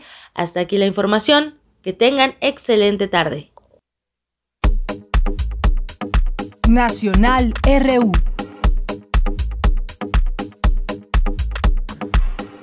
Dos de la tarde con 56 minutos. Antes de despedirnos, algunas notas nacionales para comentar. Está esta que llama mucho la atención y dice este titular que les leo desde la sección de economía de la jornada. Contaminan ricos 44 veces más que 50% de mexicanos. Y uno se pregunta por qué o qué, cómo se da esta situación. Bueno, pues les leo un poco esta, esta nota. Dice que la desigualdad en México no solo se da en materia de ingresos y riqueza, sino también en el daño al medio ambiente.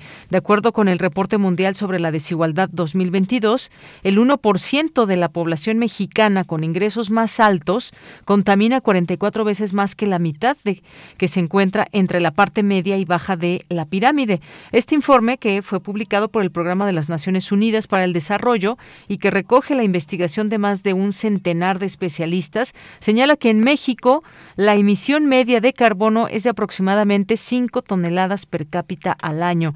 No obstante, al segmentar la contaminación por nivel de ingresos, el reporte revela que 50% de la población de la parte media y baja emite en promedio al año 1.9 toneladas de dióxido de carbono, mientras que el 1% con las mejores ganancias del país registra emisiones por 83.7 toneladas, es decir, una cifra de más de 40 veces superior. Las, eh, y dice que si las emisiones de la mitad de la población se comparan con las del 10% de los ingresos más elevados del país, se observa una desigualdad de 10 veces, pues este eh, DECIL registra en promedio 20 toneladas per cápita al año. Pues por ahí se va, miren la desigualdad, lo que también revela estas, eh, esta contaminación más eh, fuerte, digamos, por parte de las personas que tienen eh, que tienen que son tienen más dinero, que son más ricos, contaminan ricos 44 veces más que el 50% de mexicanos. Y eh, pues bueno, nos vamos a despedir ahí en estas notas que se publican tras la muerte de Vicente Fernández. Panteón Rococó y Lila Downs rinden homenaje a Vicente Fernández. Más de 60 mil personas se unieron a Panteón Rococó y Lila Downs para cantar El Rey en el Foro Sol, en el tercer concierto de El Cuarto del Siglo. Se escucharon miles de aplausos cuando apareció en pantalla la imagen de El Charro de Huentitlán, quien falleció el domingo, ayer por la mañana. Y bueno, pues aquí, aquí nos piden una canción de parte de nuestro público a través de Twitter, esta que se llama Celos, ¿verdad? Se llama así, de Vicente Fernández. Y con esto nos vamos a despedir. Que tengan buena tarde, buen provecho y los esperamos mañana en punto de la una. Hasta. Estos celos me hacen daño, me enloquecen. Jamás aprenderé a vivir sin ti. Lo peor es que muy tarde comprendí, sí, sí. Contigo tenía todo y lo perdí. Contigo tenía todo y lo perdí.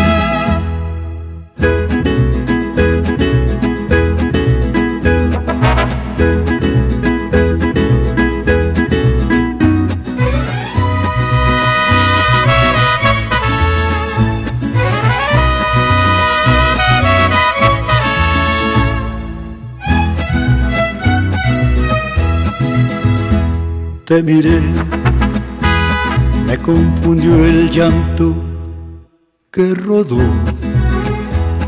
Surgió una esperanza, pero no. No, ya no hay amor. No, y fue mi error. Y hoy muero de pensar que no voy a ser yo al que vas a amar. Estos celos